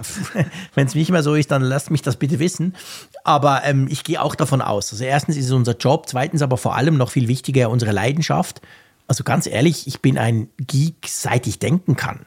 Also ich, pff, ich erinnere mich noch an meinen ersten Taschenrechner, mit dem konntest du noch französische Wörter irgendwie lernen. Also der war vor allem so ein Wortgenerator, ich weiß nicht mehr, von Langenscheid oder so, für Französisch und so. Da war ich irgendwie, keine Ahnung, da war ich zwölf und habe Französisch gelernt und habe tatsächlich meine Eltern überzeugt, mir so ein Teil zu kaufen, zu einer Zeit, wo es noch kaum Computer, wo überhaupt noch keine Computer gab. Also ich kann mich gar nicht anders erinnern, als dass mich das immer schon fasziniert hat. Und ich hoffe natürlich nicht, dass das irgendwann mal aufhört. Mal schauen. Ja, ich habe auch Du die Hoffnung mir nicht dann auf, sagen. Ich werde es dir sagen, aber ich habe auch persönlich die Hoffnung noch nicht aufgegeben, dass äh, ich einfach auch noch nicht den Use Case für Headsets sehe und Apple mich vielleicht eines Besseren belehren kann, weil sie einfach Das dann hoffen wir doch alle, dass eine alle intelligentere ganz Idee entwickelt haben. Sind. Ah, jetzt, wo Apple uns endlich ja, erklärt, wofür man die ah, brauchen kann. jetzt, jetzt ist alles klar. Jetzt ist genau, jetzt, jetzt, jetzt, ist alles easy. jetzt, jetzt können wir klar sehen. Genau, Jetzt können wir klar sehen, ganz genau. Ja, du, lass uns mal zu unserem nächsten Thema kommen. Und zwar geht es ums iPhone 15. Es ist sozusagen eine kleine Gerüchte-Zusammenfassung. Ähm, da gibt es nämlich natürlich jetzt immer mehr Dinge, die, ja, ich will nicht sagen geleakt werden, aber von denen man ausgeht, dass es wohl so kommen können soll. Und ja, ich sag mal so, ich fange mal an mit dem Design. Das ist am einfachsten zu sagen. Das iPhone 15 wird dem iPhone 14 wahrscheinlich relativ ähnlich sehen, oder? Ja, und das ist in der Tat ja eigentlich schon bemerkenswert, weil wir es, glaube ich, jetzt das, der vierte Jahrgang schon ist, seit dem iPhone 12. 12, genau, 12, 13, 14, ja, Ja. 15 wäre der Der- vierte Jahr, es wäre das vierte Jahr, genau. In dem das fortgeführt wird. Wir, wir finden es ja immer noch einigermaßen revolutionär, dass Apple drei Jahrgänge im gleichen Design Ja. macht. Wir, wir sind es ja gewöhnt von früher noch, dass du alle zwei Jahre Genau. ja, oder jedes, jedes dritte Modell dann halt ein anderes, ein anderes Design hat. Ja, und dass, dass das jetzt erweitert wird, das ist das eine. Außer ausgenommen der Kamerabump. Der soll ja dann Klar. beim iPhone 15 Pro und Pro Max dann noch ein bisschen mehr rausragen. Ja, ich finde auch, der steht viel zu wenig weit vor. Das kann man natürlich schon mal ein bisschen machen. Damit es dann so Genau. richtig schön noch mehr auf dem Tisch wackelt. Das ist schon cool. okay, gut, ja, also genau. Design, ähm, sagen wir mal, muss man mal abwarten. Äh, Materialtechnisch kann man ja sagen, es gibt ja diese Gerüchte um dieses ähm, Oberklasse-Exklusivmodell oder wie soll man dem sagen, das iPhone 15 Ultra, nur was für Schweizer. Ähm, also das soll ja mit Titan und das soll ja so ziemlich noch ein bisschen mehr Hightech sein, oder? Ja, keiner weiß ja so richtig, ob das jetzt dann wirklich ein Ultra ist oder ob das Pro Max jetzt ein, in eine andere Klasse sozusagen versetzt wird und sich dann auch materialtechnisch vom, vom reinen Pro abhebt. Schwer zu sagen, aber das hält sich sehr hartnäckig, dass wir irgendwie so eine, ja, etwas edlere Edition sehen Ja. werden vom iPhone. Ja. Bin ich sehr gespannt, kann ich mir überhaupt nicht vorstellen, aber ja, muss man natürlich mal gucken. Ähm, dann ist es so, Dynamic Island geht natürlich weiter, klar, ich meine, das, das weiß man auch ohne Gerüchte, das ist ja logisch, die wurde erst gerade eingeführt, das wird natürlich auch weitergeführt, soll aber wohl, gell, so, so die Gerüchte, auch zu den günstigeren Modellen, also beim iPhone 15 zum Beispiel, also nicht Pro oder Max oder so, soll das auch kommen, die Dynamic Island. Genau, das soll jetzt wirklich auf alle Geräte ausgerollt werden des, der, der aktuellen iPhone-Generation. Und das freut natürlich die Entwickler, weil dieses Feature Ja. ihnen ja eine neue Möglichkeit anbietet, eben auch Informationen zu verpacken. Aber es ist halt ärgerlich, wenn du jetzt bei, selbst bei der aktuellen iPhone-Generation, du hast natürlich immer noch die Rückwärtskompatibilität als Herausforderung, aber wenn du bei der aktuellen iPhone-Generation da auch zweierlei Maß hast, wir kennen das Thema Touchbar. Und, äh, genau. ja, insofern ist das sehr begrüßenswert, dass das jetzt eben dann so schnell erfolgt. Aber ich kann es auch nachvollziehen, dass Apple das natürlich im ersten Jahr als Pro-Feature dann verkauft hat. Ja, natürlich, absolut. Also das, ja, das ist, sorry, das ist eigentlich immer so. Das machen auch andere Hersteller so, dass sie halt irgendwelche Pro-Features, man kann jetzt diskutieren, ob so eine Softwaregeschichte ein wirkliches Pro-Feature ist, aber dass sie sowas halt zuerst mal den ganz teuren Geräten vorenthalten, äh, beziehungsweise vorbehalten, so muss man sagen, und dann rutschen die aber innerhalb von nützlicher Frist dann weiter durch. Und also gut, Dynamic Island kriegen alle, okay, schön.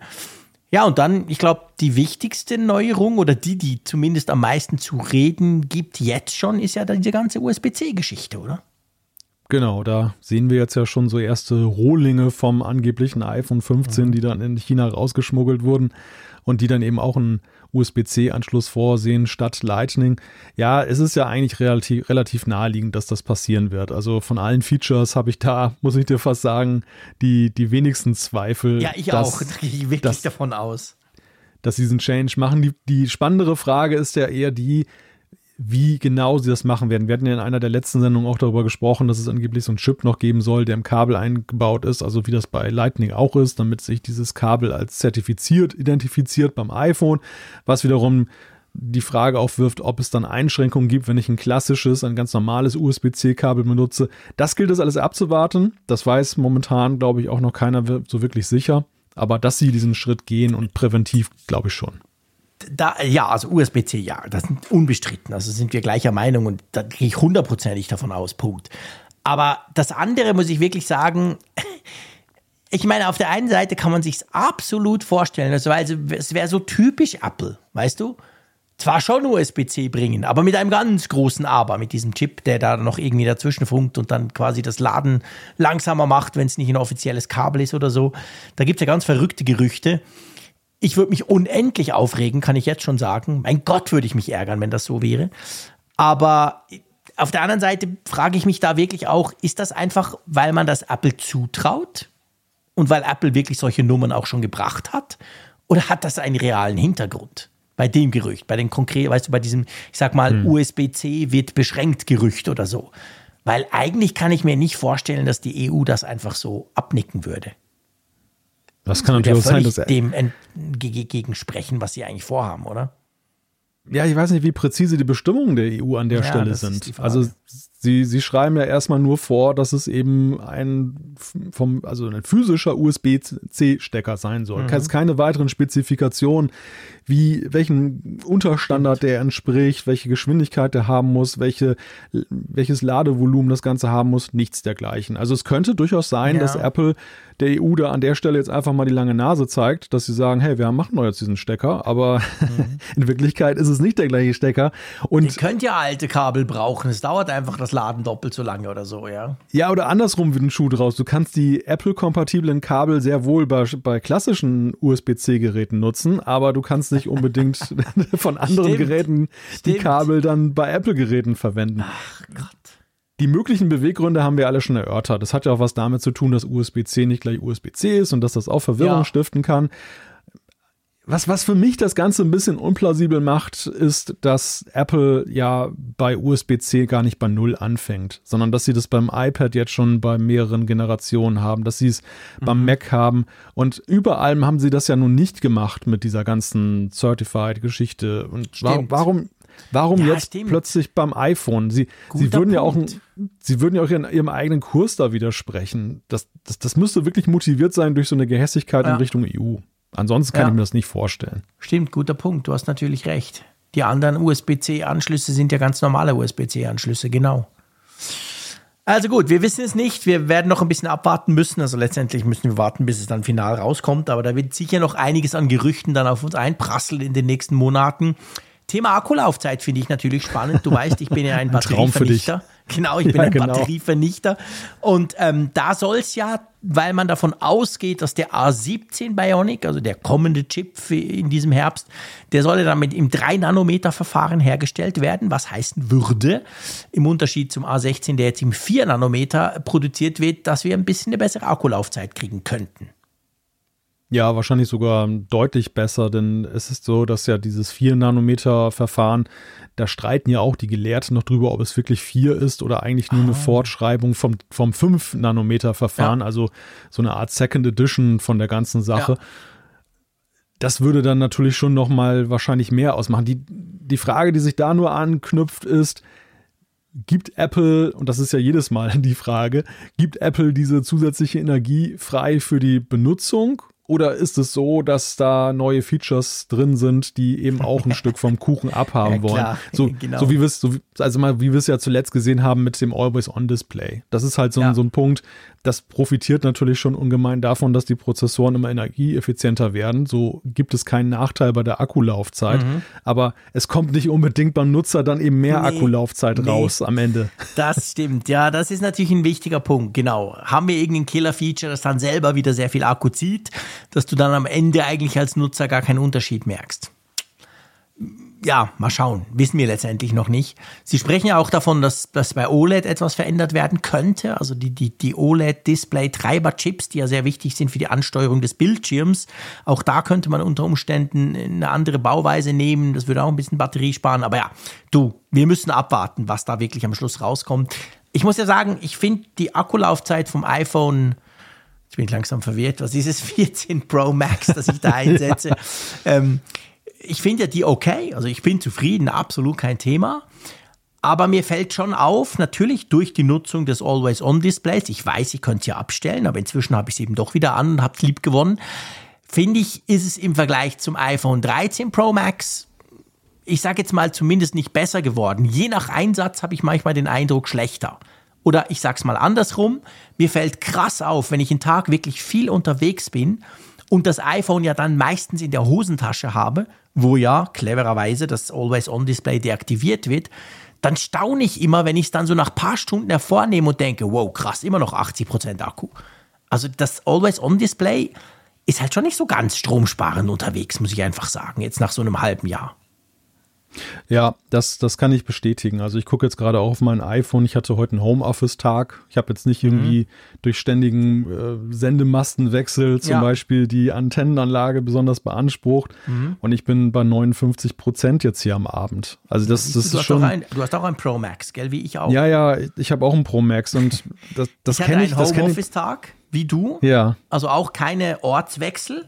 Das iPhone lag aber natürlich großmehrheitlich Bildschirm nach oben auf meinem Schreibtisch.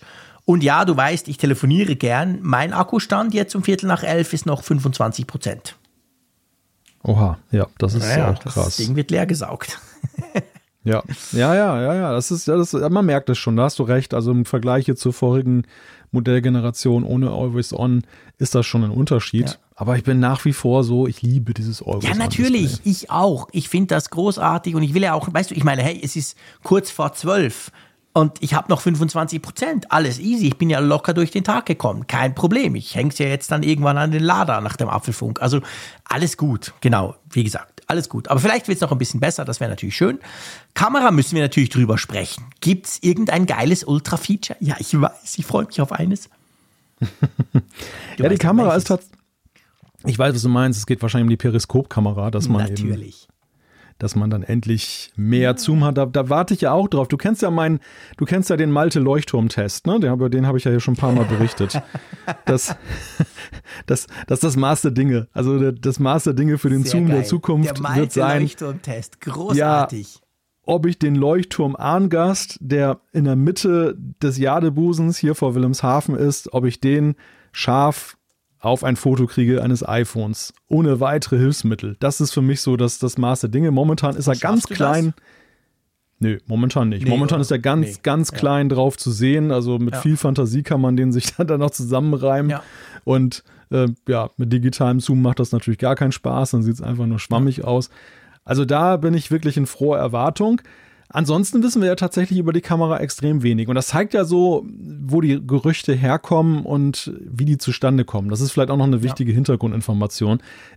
Wir hören ja diese ganzen Sachen momentan alle aus Fernost. Und das hat die genau. Bewandtnis, dass jetzt so die Jahreszeit ist, wo Apple in das Stadium eintritt, dass sie dieses iPhone langsam finalisieren, dass sie die Anlagen, die dafür nötig sind, einrichten und die letzten Tests machen. Und dann ja. kommt ja dieser Punkt, wo sie dieses finale Hardware-Design dann festlegen, auch noch mit weiteren Teststufen verbunden. Aber das ist so der Grund, warum wir jetzt über das iPhone 15 sprechen, gerade ja. so massiv. Immer so, immer so. Äh, Januar, Februar ist so die, der Moment, wo quasi dort in Asien halt finale Schritte getätigt werden müssen, vor allem von Zulieferern eben auch die, um dann bereit zu sein, um dann im Frühling, spätestens nach dem Frühling in die Produktion zu gehen, weil ihr wisst ja, man muss ja diese Millionen iPhones irgendwann mal zusammentackern. Und das ist genau der Punkt. Also, und diese Periskopkamera ist natürlich klassisch. Das ist ein neues Bauteil. Das heißt, wir brauchen neue Maschinen, wir brauchen unter Umständen neue Zulieferer und so weiter. Und drum kommt das in den Gerüchten raus. Die anderen Kameras, die werden, das heißt jetzt nicht, dass die sich gar nicht verändern, aber das ist nicht so was ganz Neues wie diese Periskopkamera.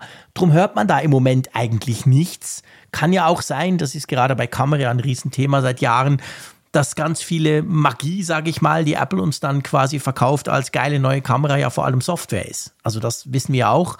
Prozessor, Leistung und Software dahinter macht die Kamera besser. Also auch da, das sind Dinge, die du normalerweise nicht unbedingt als Leak irgendwo hörst aus Asien von einem Zulieferer. Darum hören wir da relativ wenig. Aber ich muss es halt schon nochmal sagen, diese Geschichte mit der Periskopkamera, das ist ja nichts anderes als eine richtig gute Zoom-Kamera. Da muss man, ich, ich sage das seit Jahren, aber da ist halt Apple wirklich Jahre zurück. Also Samsung macht das seit boah, vier, fünf Jahren. Huawei war noch schneller dran, als die damals noch ein Thema waren im Smartphone-Bereich. Also diese Art der Kamera, dass du halt ein wirklich gutes optisches Zoom, wir reden jetzt nicht hier von Digital-Zoom, bauen kannst, das, das haben andere bewiesen. Und ich war jetzt, wie gesagt, vor ein paar Tagen ja in diesem Zoo in der Westschweiz mit dem vielen Wind und habe da neben meinem iPhone das Galaxy S23 Ultra mitgenommen, das aktuelle Topmodell von Samsung, das gerade erst vorgestellt wurde. Und das Ding hat einfach einen unglaublich guten Zoom. Das hat genauso eine Periskopkamera plus noch eine, der hat irgendwie fünf Kameras drin. Da kannst du bis 30-fach zoomen und es sieht einfach geil aus. Also ich habe unglaublich gute Tierfotos geschossen von Tieren, die recht weit weg sind. Da musst du gar nicht probieren mit dem iPhone. Und ja, mir fehlt das. Also es ist tatsächlich etwas, ja. was ich nicht täglich, aber, aber locker mehrmals pro Woche brauche. Und das fehlt mir beim iPhone. Also ich habe lustigerweise seit vier, fünf Jahren wirklich vermehrt das Gefühl, dass Apple ja einen Riesenbogen um die Telekamera macht mhm, und, total. und da, da nichts macht. Wir haben wirklich alles Mögliche gekriegt. Dinge, die wir uns vorstellen konnten, aber auch Dinge, die wir uns nicht vorstellen konnten. Wir haben phänomenalen Night Mode gekriegt zum Beispiel. Ja ähm, Software-Features, generell diese ganze HDR-Fotografie ist ja dermaßen noch verbessert worden in den letzten Jahren. Es ist ja wirklich fantastisch, was du für geniale Gegenlichtaufnahmen mit dem iPhone machen kannst. Wer mir so ein bisschen auf Instagram folgt, weiß ja, mhm. dass das so ein bisschen mein Spleen ist, dass ich immer gerne dann in die Sonne fotografiere. Ja. Und das, das war damals eine Katastrophe, da war alles nur dunkel auf einem, beim Smartphone mhm. und heute hast du heute phänomenale Bilder einfach, die ja. da herauskommen. Aber es ist wirklich so, das Thema Zoom mit dem iPhone ist echt noch so ein hartes Unterschiedsmerkmal, wo du mhm. sagst, du kannst nichts werden mit dem iPhone, wenn du irgendwie in eine Fotosituation kommst, wo du Zoom brauchst. Und, da bin, und ich gerate immer wieder da hinein. Ich, du, du hast dieses Zoo-Beispiel genannt, mhm. das ist ein sehr schönes Beispiel. Ich habe den Leuchtturm gerade genannt. Ja. Aber auch zum Beispiel, ich, ich äh, wollte kürzlich dieses LNG-Schiff fotografieren. Mhm. Also dieses, dieses schwimmende genau. LNG-Terminal. Und das ist ja hier nicht direkt irgendwie an der, an der Hafenkante, sondern da ist ein, so ein riesiger Steg, so eine riesige mhm. Pier, die rausgeht aus Meer. Und da liegt das dran. Also es ist nicht nah dran. Und ich kann auch nicht auf ja. die Pier drauf, weil es natürlich Hochsicherheitsbereich. Klar. Das Schiff ist halt immer klein. Ne? Es ist halt wirklich dann. genau, genau. Das, das, das macht keinen Spaß. Und das ist, und, und ja. da ist einfach so ein Punkt, wo ich noch genötigt bin, dann eine klassische Kamera mir zu besorgen, einfach nur um Dinge näher ranzuholen. Ja, genau. und deshalb ist das echt so ein Herzenswunsch, dass Apple in dieser Beziehung endlich mal was macht. Ja, es geht mir ganz genau gleich. Es ist wirklich ein Riesenthema. Und ich glaube schon auch, die Gerüchte haben sich schon seit einiger Zeit, nicht erst jetzt kürzlich, haben sich die angefangen zu konkretisieren. Ich glaube tatsächlich, dieses Jahr wird Apple diesen Schritt wagen für sie, wagen. Eben wie gesagt, im Markt ist es eigentlich nur so ein, ah, ihr kommt jetzt auch noch um die Ecke. Das haben inzwischen alle anderen auch. Und natürlich, wir gehen davon aus, sie werden es gut hinkriegen, aber das würde mich wirklich sehr, sehr freuen. Ja. Gut, was haben wir noch? Software, wir wissen nichts. iOS 17 ist so ein bisschen, ich sag mal, schwarzes Loch, oder? Ja, das ist die große Blackbox. Softwaregerüchte hören wir in der Regel ja so, ja, kurz vor der WWDC. Manchmal geht es dann ja los und, und dann in der Zwischenzeit ja auch, dass man da noch ein bisschen mehr auch über die ja, gerätespezifischen Funktionen mhm. des nächsten iPhones dann hört, weil es dann auch schon Fundstücke gibt in den Betas ja. von iOS 17, was ja zur WWDC für den Herbst dann auf den Weg gebracht wird. Aber genau. im Moment ist es wirklich noch, ja, man weiß nichts. Ja, man weiß wirklich nichts. Genau, also von dem her werden wir mal warten müssen, was Apple da noch so zaubert. Ja, ich glaube, das war so ein bisschen unser Rundumschlag beim Thema iPhone 15 Gerüchte, oder? Das war so der, der aktuelle Zwischenstand. Also wir werden definitiv ja noch weiter über das Thema berichten. Ja, danke für die Warnung. Genau, das ist natürlich so. Ja, natürlich Androhung. das letzte Mal Androhung, genau, über das iPhone 15 gesprochen haben. Nein, ich sag's nicht. Okay, kommen wir zu unserem nächsten Thema. Ich hätte unser nächstes Thema beinahe mit leider eingeleitet, aber so weit will oh, ich ja oh, gar nicht gehen. Oh, das oh, mache ich oh. nicht. es gibt ja da noch andere iPhones im Portfolio von Apple, unter, unter anderem ja das iPhone SE. Im Moment super attraktiv mit Knopf und so. Und das soll jetzt wohl doch eine Fortsetzung bekommen, nachdem man ja bis jetzt so ein bisschen eher dachte, ja, wahrscheinlich fällt's raus. Aber nein, Klär uns mal auf. Ja, es soll tatsächlich so sein, dass, äh, also auch wieder aus der Zuliefererkette hören wir, dass das iPhone SE 4 mit einem neuen Design 2024 erscheinen soll. Das hat jetzt Ming Chi Kuo berichtet, ein Analyst aus Taiwan, der ja immer ja, über recht gute Kontakte verfügt. Angeblich mit 6,1 Zoll Display. Wow, riesig. und die Frage, die sich natürlich vor allem auch stellt, ähm, dann nicht mehr mit Knopf und fettem Rand, sondern so ein bisschen randlos mit Face ID, oder? Genau, das, das war ja auch so der Punkt, wo gesagt wurde, Apple könnte geneigt sein, das, das SE nicht fortzusetzen, weil es einfach dann zu ähnlich wird, weil dann mhm. eben dieses unter, die, die harte Unterscheidung dann ja. wegfällt. Aber es gibt wohl einen, einen anderen Beweggrund, warum Apple plötzlich jetzt dann doch mit dem SE liebäugelt einfach weil es ja so eine Art Experimentierfeld auch sein könnte. Denn dieses, dieses iPhone SE soll tatsächlich, so, so heißt es zumindest jetzt in den mhm. Gerüchten, ein Apple-Modem eingebaut bekommen und nicht mehr ein Qualcomm-Chip nutzen, um jetzt 5G Uhu, zu machen. Und jetzt das ist, ist spannend. Jetzt wird spannend und das ist ja ein ganz großer Schritt für Apple in, doppelter ja, Hinsicht. Ein großer, ein großer Schritt, weil wenn es jetzt gelingt, mhm. sie selber der, der Antriebsmotor für weitere Innovation da sein könnten und mhm. natürlich auch Geld sparen und überhaupt viel, viel freier sind. Aber wir erinnern uns, damals das Abenteuer mit Intel-Chips, das hat Aha. ja nicht so gut funktioniert. Da gab es genau. nachher die, die, die reumütige Rückkehr zu, in die Hände von Qualcomm. Und eben drum ja, spricht einiges dafür, dass sie es nicht gleich auf die Hauptlinie des iPhones dann, dann packen, sondern dass sie diesen, diesen Chip dann erstmal ausprobieren in einem Gerät wie dem SE. Ah, du meinst einfach, und das, das, ach so, jetzt, jetzt verstehe ich quasi. Also die Idee wäre, dass man das tatsächlich erstmalig mit dem iPhone SE 4 bringen würde, mit neuem Design und so, aber eben mit Apple eigenem Chip weil so nach dem Motto, das kauft eh keine Sau und dann ärgern sich auch weniger, als wenn wir es beim normalen iPhone einbauen, wenn es jetzt nicht perfekt funktioniert am Anfang.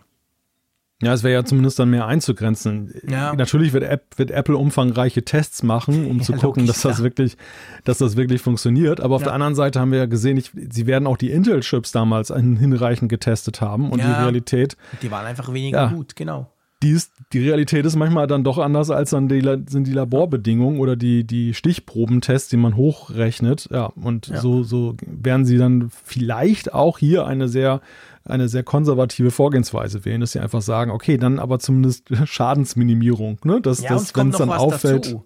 Es kommt natürlich beim iPhone SE, muss man sagen, noch was dazu. Das iPhone SE ist ja das günstigste neu erhältliche iPhone das du dir kaufen kannst. Also wenn du jetzt nicht ja. ein, also jetzt von Seiten Apple, du kannst natürlich immer noch ein neues iPhone 12 irgendwo holen und das ist auch nicht so teuer, aber im Prinzip im aktuellen Lineup auf Seite von Apple ist das eigentlich das günstigste. Das heißt, für Apple ist das ein günstig Modell. Und wenn Sie natürlich diesen Apple-Chip einbauen, sparen Sie sich natürlich die ganzen Lizenzgebühren an Qualcomm, die ja sehr teuer sind. Ja. Also das ist ja ein Riesenpunkt. Und das würde natürlich den Preis vom iPhone SE ich sage jetzt mal zumindest auch für Apple attraktiver machen, dass sie trotzdem noch eine gute Marge haben können und da ein bisschen sparen können, wenn sie halt ihre eigenen Chips reinpflanzen. Also spricht auch das dafür, dass dort bei dem Gerät, wo die Marge sowieso tiefer ist als bei den hochpreisigen, dass man das dort zuerst mal anfängt. Ja. Ja, ja, eben. Und natürlich ist es auch eine Frage der Verfügbarkeit dann der, der Chips, ne? Also, dass sie dann auch, dass das iPhone SE wird ja sicherlich in geringeren Stückzahlen dann eben in den Markt gelangen, als jetzt dann das große ja, iPhone-Line-Up im Herbst. Und dann fängst du auch erstmal klein an, weil auch da ja. muss ja geguckt werden, Fabrikation, läuft das alles reibungslos? Natürlich. Ist da keine große Fehlerrate? Also, das, genau. das sind natürlich auch so Faktoren, die noch mit reinspielen. Ja. ja, klar, ein wichtiger Punkt. Aber sag mal, einfach, wir können doch, ich möchte es noch zum Abschluss von dem Thema einfach dich fragen. Und zwar, das iPhone SE ist ja bis jetzt dahingehend attraktiv, weil es eben günstig ist. Das ist ja so ein bisschen der Hauptpunkt. Dafür muss man aber sagen, ist es halt nicht annähernd so sexy, ich sag's mal so, wie ein richtiges iPhone. Selbst das iPhone Mini ist halt geil, weil eben Touch ID und, also beziehungsweise, weil eben Face ID und randlos und so. Und das iPhone SE sieht halt super alt aus. Wenn aber das jetzt alles wegfällt, also eben, wir, wir haben dann quasi dieses randlose, dieses aktuelle Design. Das Ding sieht dann eigentlich von außen ähnlich aus wie ein iPhone, was haben wir dann bis dann, 16 oder so. Dann ist schon die Frage, wie unterscheiden sich denn die dann? gibt es dann, weißt du, was ich meine? Also jetzt ist das iPhone ja. SE ein Exot, aber dafür ist auch günstig und das ist, spricht eine bestimmte Zielgruppe an. Aber wenn das iPhone ja eigentlich zumindest vom Äußeren her praktisch dem entspricht, was auch das normale iPhone kann, dann wird's ja doch, da muss man überlegen, wie, man, wie die sich dann noch unterscheiden, oder? Ja, also ich könnte, Außer im Preis, ja, ich könnte mir vorstellen, dass es dann tatsächlich kleinteiliger ist, dass du zum Beispiel ja. vielleicht noch keine Dynamic Island dann eben auf dem SE hast und was dann ja, schon mal ein, ein gewisser visueller Unterschied auf der Vorderseite ist, dass äh, die Kamera eines iPhone, ja, was ist denn dann, iPhone 18 oder so, mhm. dann äh, selbst im Standardmodell schon eine andere Klasse ist als jetzt beim SE. Das, also, dass all solche Faktoren da zusammenkommen, dass man am Ende sagen kann, ja, die sehen sich zwar auf den ersten Blick ähnlich, mhm. aber wenn man genau hinguckt, stellt man doch eklatante Unterschiede fest und ja. dann ist das SE einfach das Budget-Phone.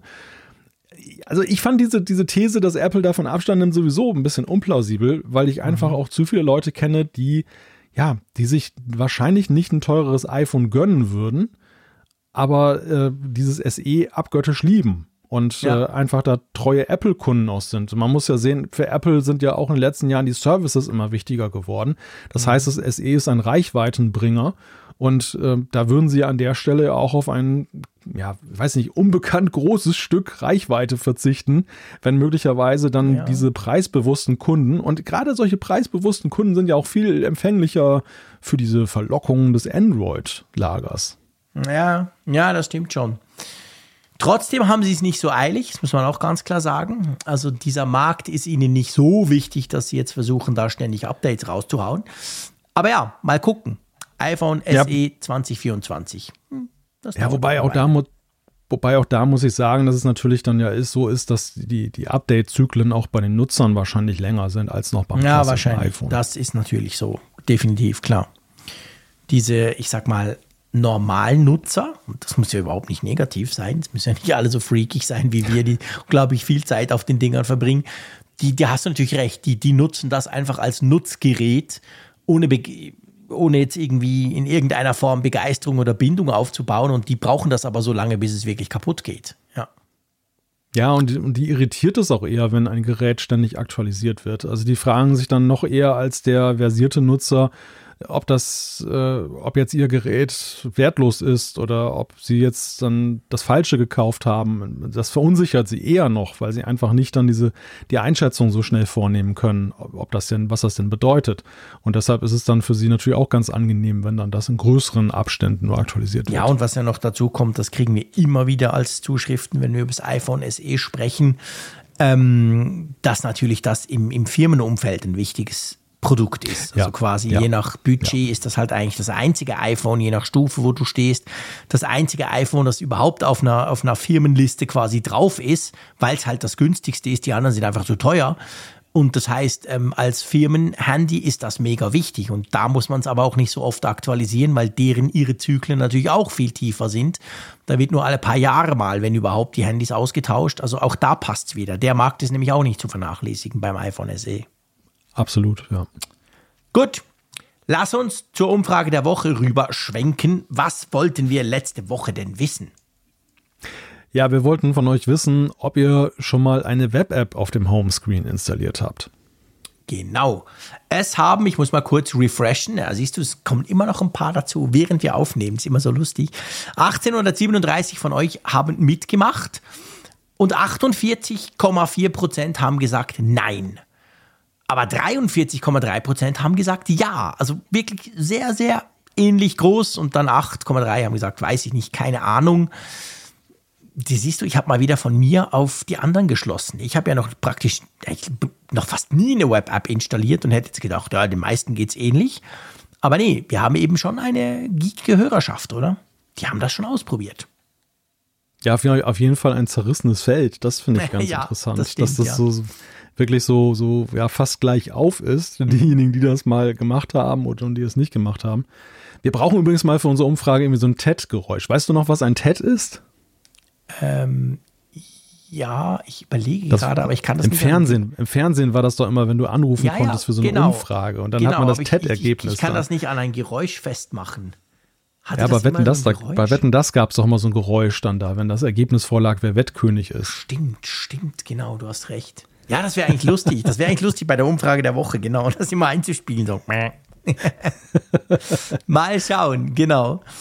Ja, gut, also ich glaube, da müssen wir nicht viele Worte drüber verlieren. Das ist äh, interessant. Ich hätte tatsächlich erwartet, dass der Nein-Anteil vielleicht noch höher ist. Er ist ganz leicht höher, aber eben nur ganz leicht. Das ist ziemlich ausgeglichen, was das anbelangt. Gut, ich meine, man muss auch fairerweise sagen, wir haben gefragt, hast du schon mal eine Web-App auf dem Homescreen installiert? Wir haben nicht gefragt, brauchst du regelmäßig Web-Apps? Also von dem her gesehen, ich habe natürlich auch Ja geklickt, weil klar habe ich es auch schon mal ausprobiert. Ich nutze es halt einfach ja, nie. Ja. Also von dem her, ja, muss man schon natürlich genau bleiben bei dem Ganzen. Gut. Ja, aber die, Erstbe hm. die Erstberührung ist ja auch schon interessant, ne? Also, dass, ja, dass, äh, dass man überhaupt mal damit in Berührung gekommen ja. ist. Denn das ist, das ist ja nicht unbedingt gesagt, dass man so, die laufen einem ja nun wirklich nicht. Ja, eben, genau. Du musst ja ein bisschen suchen danach. Das ist genau der Punkt. Es ist ja nicht so, dass man ständig an jeder Ecke auf so eine Web-App stößt. Genau. Ja. Was wollen wir diese Woche wissen?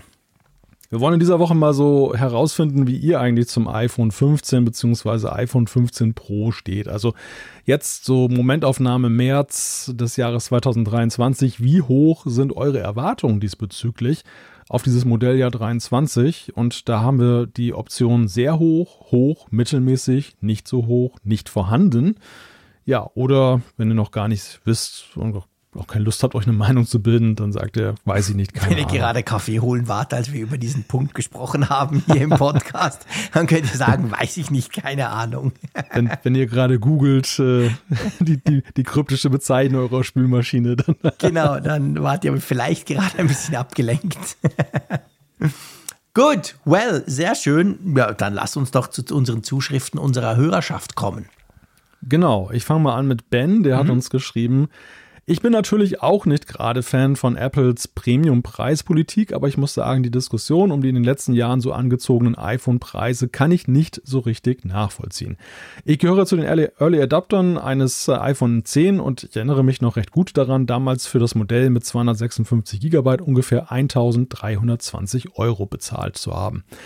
Wenn ich mir die aktuellen Preise eines iPhone 14 Pro mit der gleichen Speicherkapazität im Internet anschaue, die gerade um die 1245 Euro liegen, verwundert mich die anhaltende Diskussion darüber doch etwas. Vor allem, wenn man in die in den letzten Jahren, sechs Jahren enorme Inflation mit in Betracht zieht. Da ich außerdem diesen meinen ersten Leserbrief an euch beide auf meinem mittlerweile ebenfalls sechs Jahre alten iPhone 10 tippe, sieht man meiner Meinung nach gut, wie nachhaltig man die Produkte von Apple nutzen kann. Na, vor, von meinem nach wie vor laufenden MacBook Pro von 2009 ganz zu schweigen, schreibt uns Ben. Sehr geil.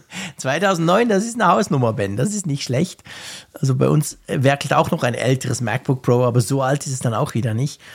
Ja, spannend. Eigentlich beschreibt der, der Ben ja zwei Dinge. Also das eine ist die Langlebigkeit, die natürlich den Preis relativiert. Ich glaube, das ist ein ganz ein wichtiger Punkt. Natürlich, wenn du sowieso weißt, dass du dein Smartphone fünf oder sechs Jahre nutzen wollen wirst, dann sieht es natürlich anders aus, wenn du 1300 Euro zahlst als die, die eigentlich am liebsten jedes Jahr ihr Smartphone wechseln wollen. Und ich habe ja auch immer so ein bisschen das Gefühl, dass diese Diskussion, die ja jetzt im letzten Jahr ganz stark wieder war, die aber immer so ein bisschen Apple begleitet, spätestens seit eben beim iPhone 10 dieser große Sprung im Preis da war, dass die schon auch zum Teil befeuert ist von Leuten, die eigentlich so ein bisschen diesen Jahresrhythmus haben, oder? Oder täuscht das?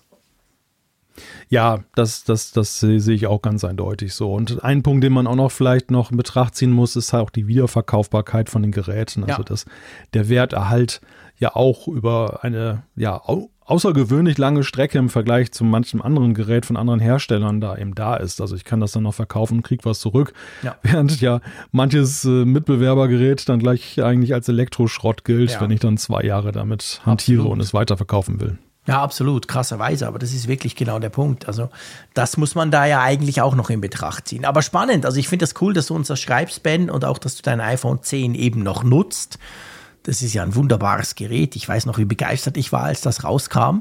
Oh, das ähm, war klasse. Ja, es war unglaublich, ein, ein Meilenstein. Neue Dekade. Ja, wirklich, Die neue, eine neue Dekade. Dekade, ganz genau. Also seit dem ersten iPhone hatte mich kein iPhone so fasziniert wie dieses iPhone 10. Und dieses Gefühl habe ich eigentlich immer noch so im Kopf, weißt du? Ja. Bei allen ja. cool. Ich meine, ich liebe mein iPhone 14 Pro Max, kein Thema, aber trotzdem so dieses, dieses so, wow, das ist jetzt mal wirklich neu, wieder von Apple beim iPhone. Dieses Gefühl, das war einfach mit dem iPhone 10 verbunden. Yo, wollen wir noch, ich würde ganz gerne, wenn du nichts dagegen hast, zum Marcel noch springen, weil der hat nämlich, ja. finde ich, was Spannendes zum iPad gesagt und das möchte ich gerne als Abschluss von dieser Ausgabe noch bringen. Er schreibt, ich habe seit Jahren ein iPad 6 mit Apple Pencil im Einsatz gehabt. Vor ein paar Tagen habe ich mir ein iPad 10 gekauft. Natürlich habe ich mich vorher auch noch an dem Kauf mit dem Für und Wider für dieses Gerät beschäftigt und ich war stark am Überlegen, lieber ein iPad Air zu nehmen. Besserer Prozessor, laminiertes Display und Apple Pencil 2. Der Preis für meinen Einsatzzweck habe mich dann aber doch zum iPad 10 greifen lassen. Fazit, nach einer Woche Nutzung des iPad 10, es ist ein tolles Gerät, laminiertes Display hat es nicht, aber ich vermisse auch kein Immersive Touch Gefühl da ich das ja vorher auch nicht hatte. Und jetzt kommt das, also das war auch interessant, lieber Marcel, aber jetzt finde ich, wird es ganz interessant. Er schreibt nämlich, aber ich weiß, ihr findet die zentrale Kamera an der langen Seite des Displays eine gute Entscheidung. Ich nicht uneingeschränkt. Die Sensoren für die Helligkeitseinstellung und True Tone sind hier nämlich ebenfalls verbaut. Ich kippe das Display zum Schreiben mit Pencil und Bildschirmtastatur sehr gerne leicht schräg. Das Schreibgefühl ist dann einfach angenehmer. Dafür nütze ich eine klassische Foliohülle, die nach links öffnet. Beim Schreiben auf der Bildschirmtastatur kommt es aber ständig zu Helligkeitsveränderungen und einem schwankenden Weißabgleich. Gleiches Problem habe ich beim Schreiben mit dem Apple Pencil. Nun könnte man das Tablet drehen, ja, aber Hüllen lassen sich eben immer nur nach links öffnen und an der rechten Seite kann man das Tablet nicht kippen oder erhöhen. Das klingt letztendlich nach einem Luxusproblem und ist einfach nur ein Softwareproblem. Und es scheint nicht viele Menschen so zu gehen, weil er hat gesagt, er hat im Netz nichts dazu gefunden. Findet aber trotzdem schön wäre es, wenn die Software so intelligent wäre, dass sie erkennt, dass ich schreibe oder tippe und dann die Helligkeit und True Tone nicht verstellt. So ähnlich ist es ja auch bei Touchpads bei Notebooks. Diese blockieren, wenn man auf der Tastatur tippt. Und ich hoffe, dass Apple spätestens auf dem Schirm hat, wenn sie die Pro-Geräte neu designen. Und er schreibt auch noch, bitte gebt Tim doch Bescheid. Ja, der Tim weiß jetzt natürlich Bescheid, wenn wir es jetzt hier thematisieren, genau. oder? Malte, jetzt da ist können, es eigentlich da deponiert. Können wir jetzt Vollzug melden, genau, das hat er jetzt gehört in Cupertino. Aber ein spannendes Thema, oder? Das ist uns auch noch nicht untergekommen. Ja. Nein, das ist uns tatsächlich nicht untergekommen, aber es, es klingt sehr plausibel. Ne? Es klingt ja wirklich so, mhm. man kann nachvollziehen, warum es so ist und, mhm. und welche besondere Herausforderung auch da für Apple davon ausgeht. Und dass es auch sicherlich softwaremäßig so eine Sache ist, die sie, wie Marcel ja schreibt, in, in Griff zu bekommen ist, rein theoretisch, aber wahrscheinlich einiges noch an Arbeit erfordert, bis man da wirklich zu einem guten Ergebnis kommt. Ja, das ist genau, also er schreibt übrigens unten auch noch zum Apple Pencil, dass ihn das gar nicht gestört hat. Er sagt zwar, klar ist das so ein bisschen uncool, das Ding zu laden, aber er sagt, er hätte sich halt auch sehr geärgert, wenn er den Stift neu hätte kaufen müssen, weil er hat ja den alten, also den Apple Pencil 1, hat er bei seinem vorherigen iPad gebraucht und kann ihn jetzt natürlich beim iPad 10 auch noch brauchen. Ich finde das interessant, einfach aus dieser Perspektive von jemandem, der halt ein Gerät lange nutzt und der natürlich auch Zubehör mitnutzen möchte, oder? Ja, also das ist, das ist in der Tat ja so ein Punkt und das, das gilt ja auch zum Beispiel auch für das Magic Keyboard. Also für ja. diese, da, ich meine, das ist ein Riesenwert, das ist richtig teuer. Und stell dir vor, du kannst es nicht mehr verwenden, weil es nicht mehr passt. Das ist natürlich dann auch so total für, doof. Ja. Für, für dich als Käufer so ein Worst Case. Ja, klar. Also ja, klar, das, das, ist, das ist schon so ein Punkt. Auch das muss man natürlich sehen dass äh, diese Bereitschaft, dann sich komplett wieder neu einzudecken, dann ja nicht dann unbedingt gegeben ist. Warum auch? Wenn ja. ich zufrieden bin mit meinem Pencil, er funktioniert doch einwandfrei und der kostet richtig Geld, möchte ich natürlich nicht unbedingt jetzt einen anderen kaufen. Deshalb genau. wäre ja, wenn auch so eine Doppelkompatibilität wünschenswert gewesen, dass man mhm. tatsächlich auf der anderen Seite den Apple Pencil 2 andocken kann und kann den nutzen, aber dass man natürlich auch den alten Pencil dann nutzen kann, das denn cool das gewesen, stimmt, genau. Ja, weil ja. weil dieses Gerät halt in der Tradition ja eben steht, dann eben der der iPads, die noch den der ersten Generation. Ja, klar, gerade auch im Schulumfeld, wo die unter Umständen Hunderte oder Tausende solche Pencils gekauft haben. Aber ja klar, das eine tun und das andere nicht lassen, das wäre eigentlich clever gewesen. Also ich glaube auch nicht, dass da technisch wirklich was dagegen spricht, denn ich glaube, ja. dass die, die Technologie, die da drin steckt, um jetzt die, die Malbewegung zu erfassen, relativ ähnlich ist. Die Unterschiede zwischen Pencil 1 und Pencil 2 liegen ja zuallererst mal in der Frage, wie das Gerät in Verbindung tritt mit dem iPad und auflädt. Genau. Da, da das, das, sind die genau, fundamentalen das, Unterschiede. Das ist, das ist der Hauptpunkt, ja, absolut. Ja, das wäre technisch sicher möglich gewesen, klar. Aber hey, Marcel, vielen Dank für deinen Erfahrungsbericht. Finde ich spannend. Also ich kann dir dazu nichts sagen, zu diesem Helligkeitsproblem quasi, weil diese Sensoren da oben sitzen. Ich meine, es ist ja logisch, dass du mit der Foliohülle die eben auch brauchst. Das ist ja praktisch. Man kann die hier hinten so quasi zusammenrollen, nicht, aber klappen. Und dann hat man eben das leicht schräg gestellte iPad. Das ist tatsächlich etwas, was ich auch schon genutzt habe. Ich finde das cool. Aber ich habe es zu wenig lang genutzt, muss ich auch sagen, um, das, um dabei gemerkt zu haben, dass da eben die Bildschirmhelligkeit ständig verändert wird. Das ist wirklich doof. Also das ist eigentlich, ja, eigentlich ein klassischer Software-Bug, oder? Ja, würde ich sagen, eindeutig. Ja. Gut, mein Lieber, ich würde sagen, das war die Ausgabe 369. Du gehst jetzt mal gucken, ob du doch noch irgendwelche ähm, Nordlichter siehst. Ich bastel da äh, noch ein bisschen am Audio rum. Danach stellen wir das Ganze online und ich freue mich natürlich sehr auf nächste Woche. Dann werden wir wieder spannende andere Themen zu diskutieren haben und du erzählst mir von den Nordlichtern oder eben auch nicht. Ja, hey, vielen Dank, hast du dir Zeit genommen und vielen Dank euch da draußen. Vor allem habt ihr euch Zeit genommen, uns so lange und so treu ähm, zuzuhören. Das freut uns wirklich sehr. Ja, ich sage wie immer, Tschüss aus Bern. Danke sagen wir natürlich an unseren Sponsor dieser Woche, NordVPN. Wenn ihr da den Code einlösen möchtet, nordvpn.com slash Apfelfunk. Alle weiteren Informationen in den Show Notes. Ja, und du sagst es immer alles so schön auf, Jean-Claude. Ich weiß mal gar nicht, was ich dem noch hinzufügen soll, außer ein herzliches Dankeschön und bis nächste Woche. Tschüss von der Nordsee.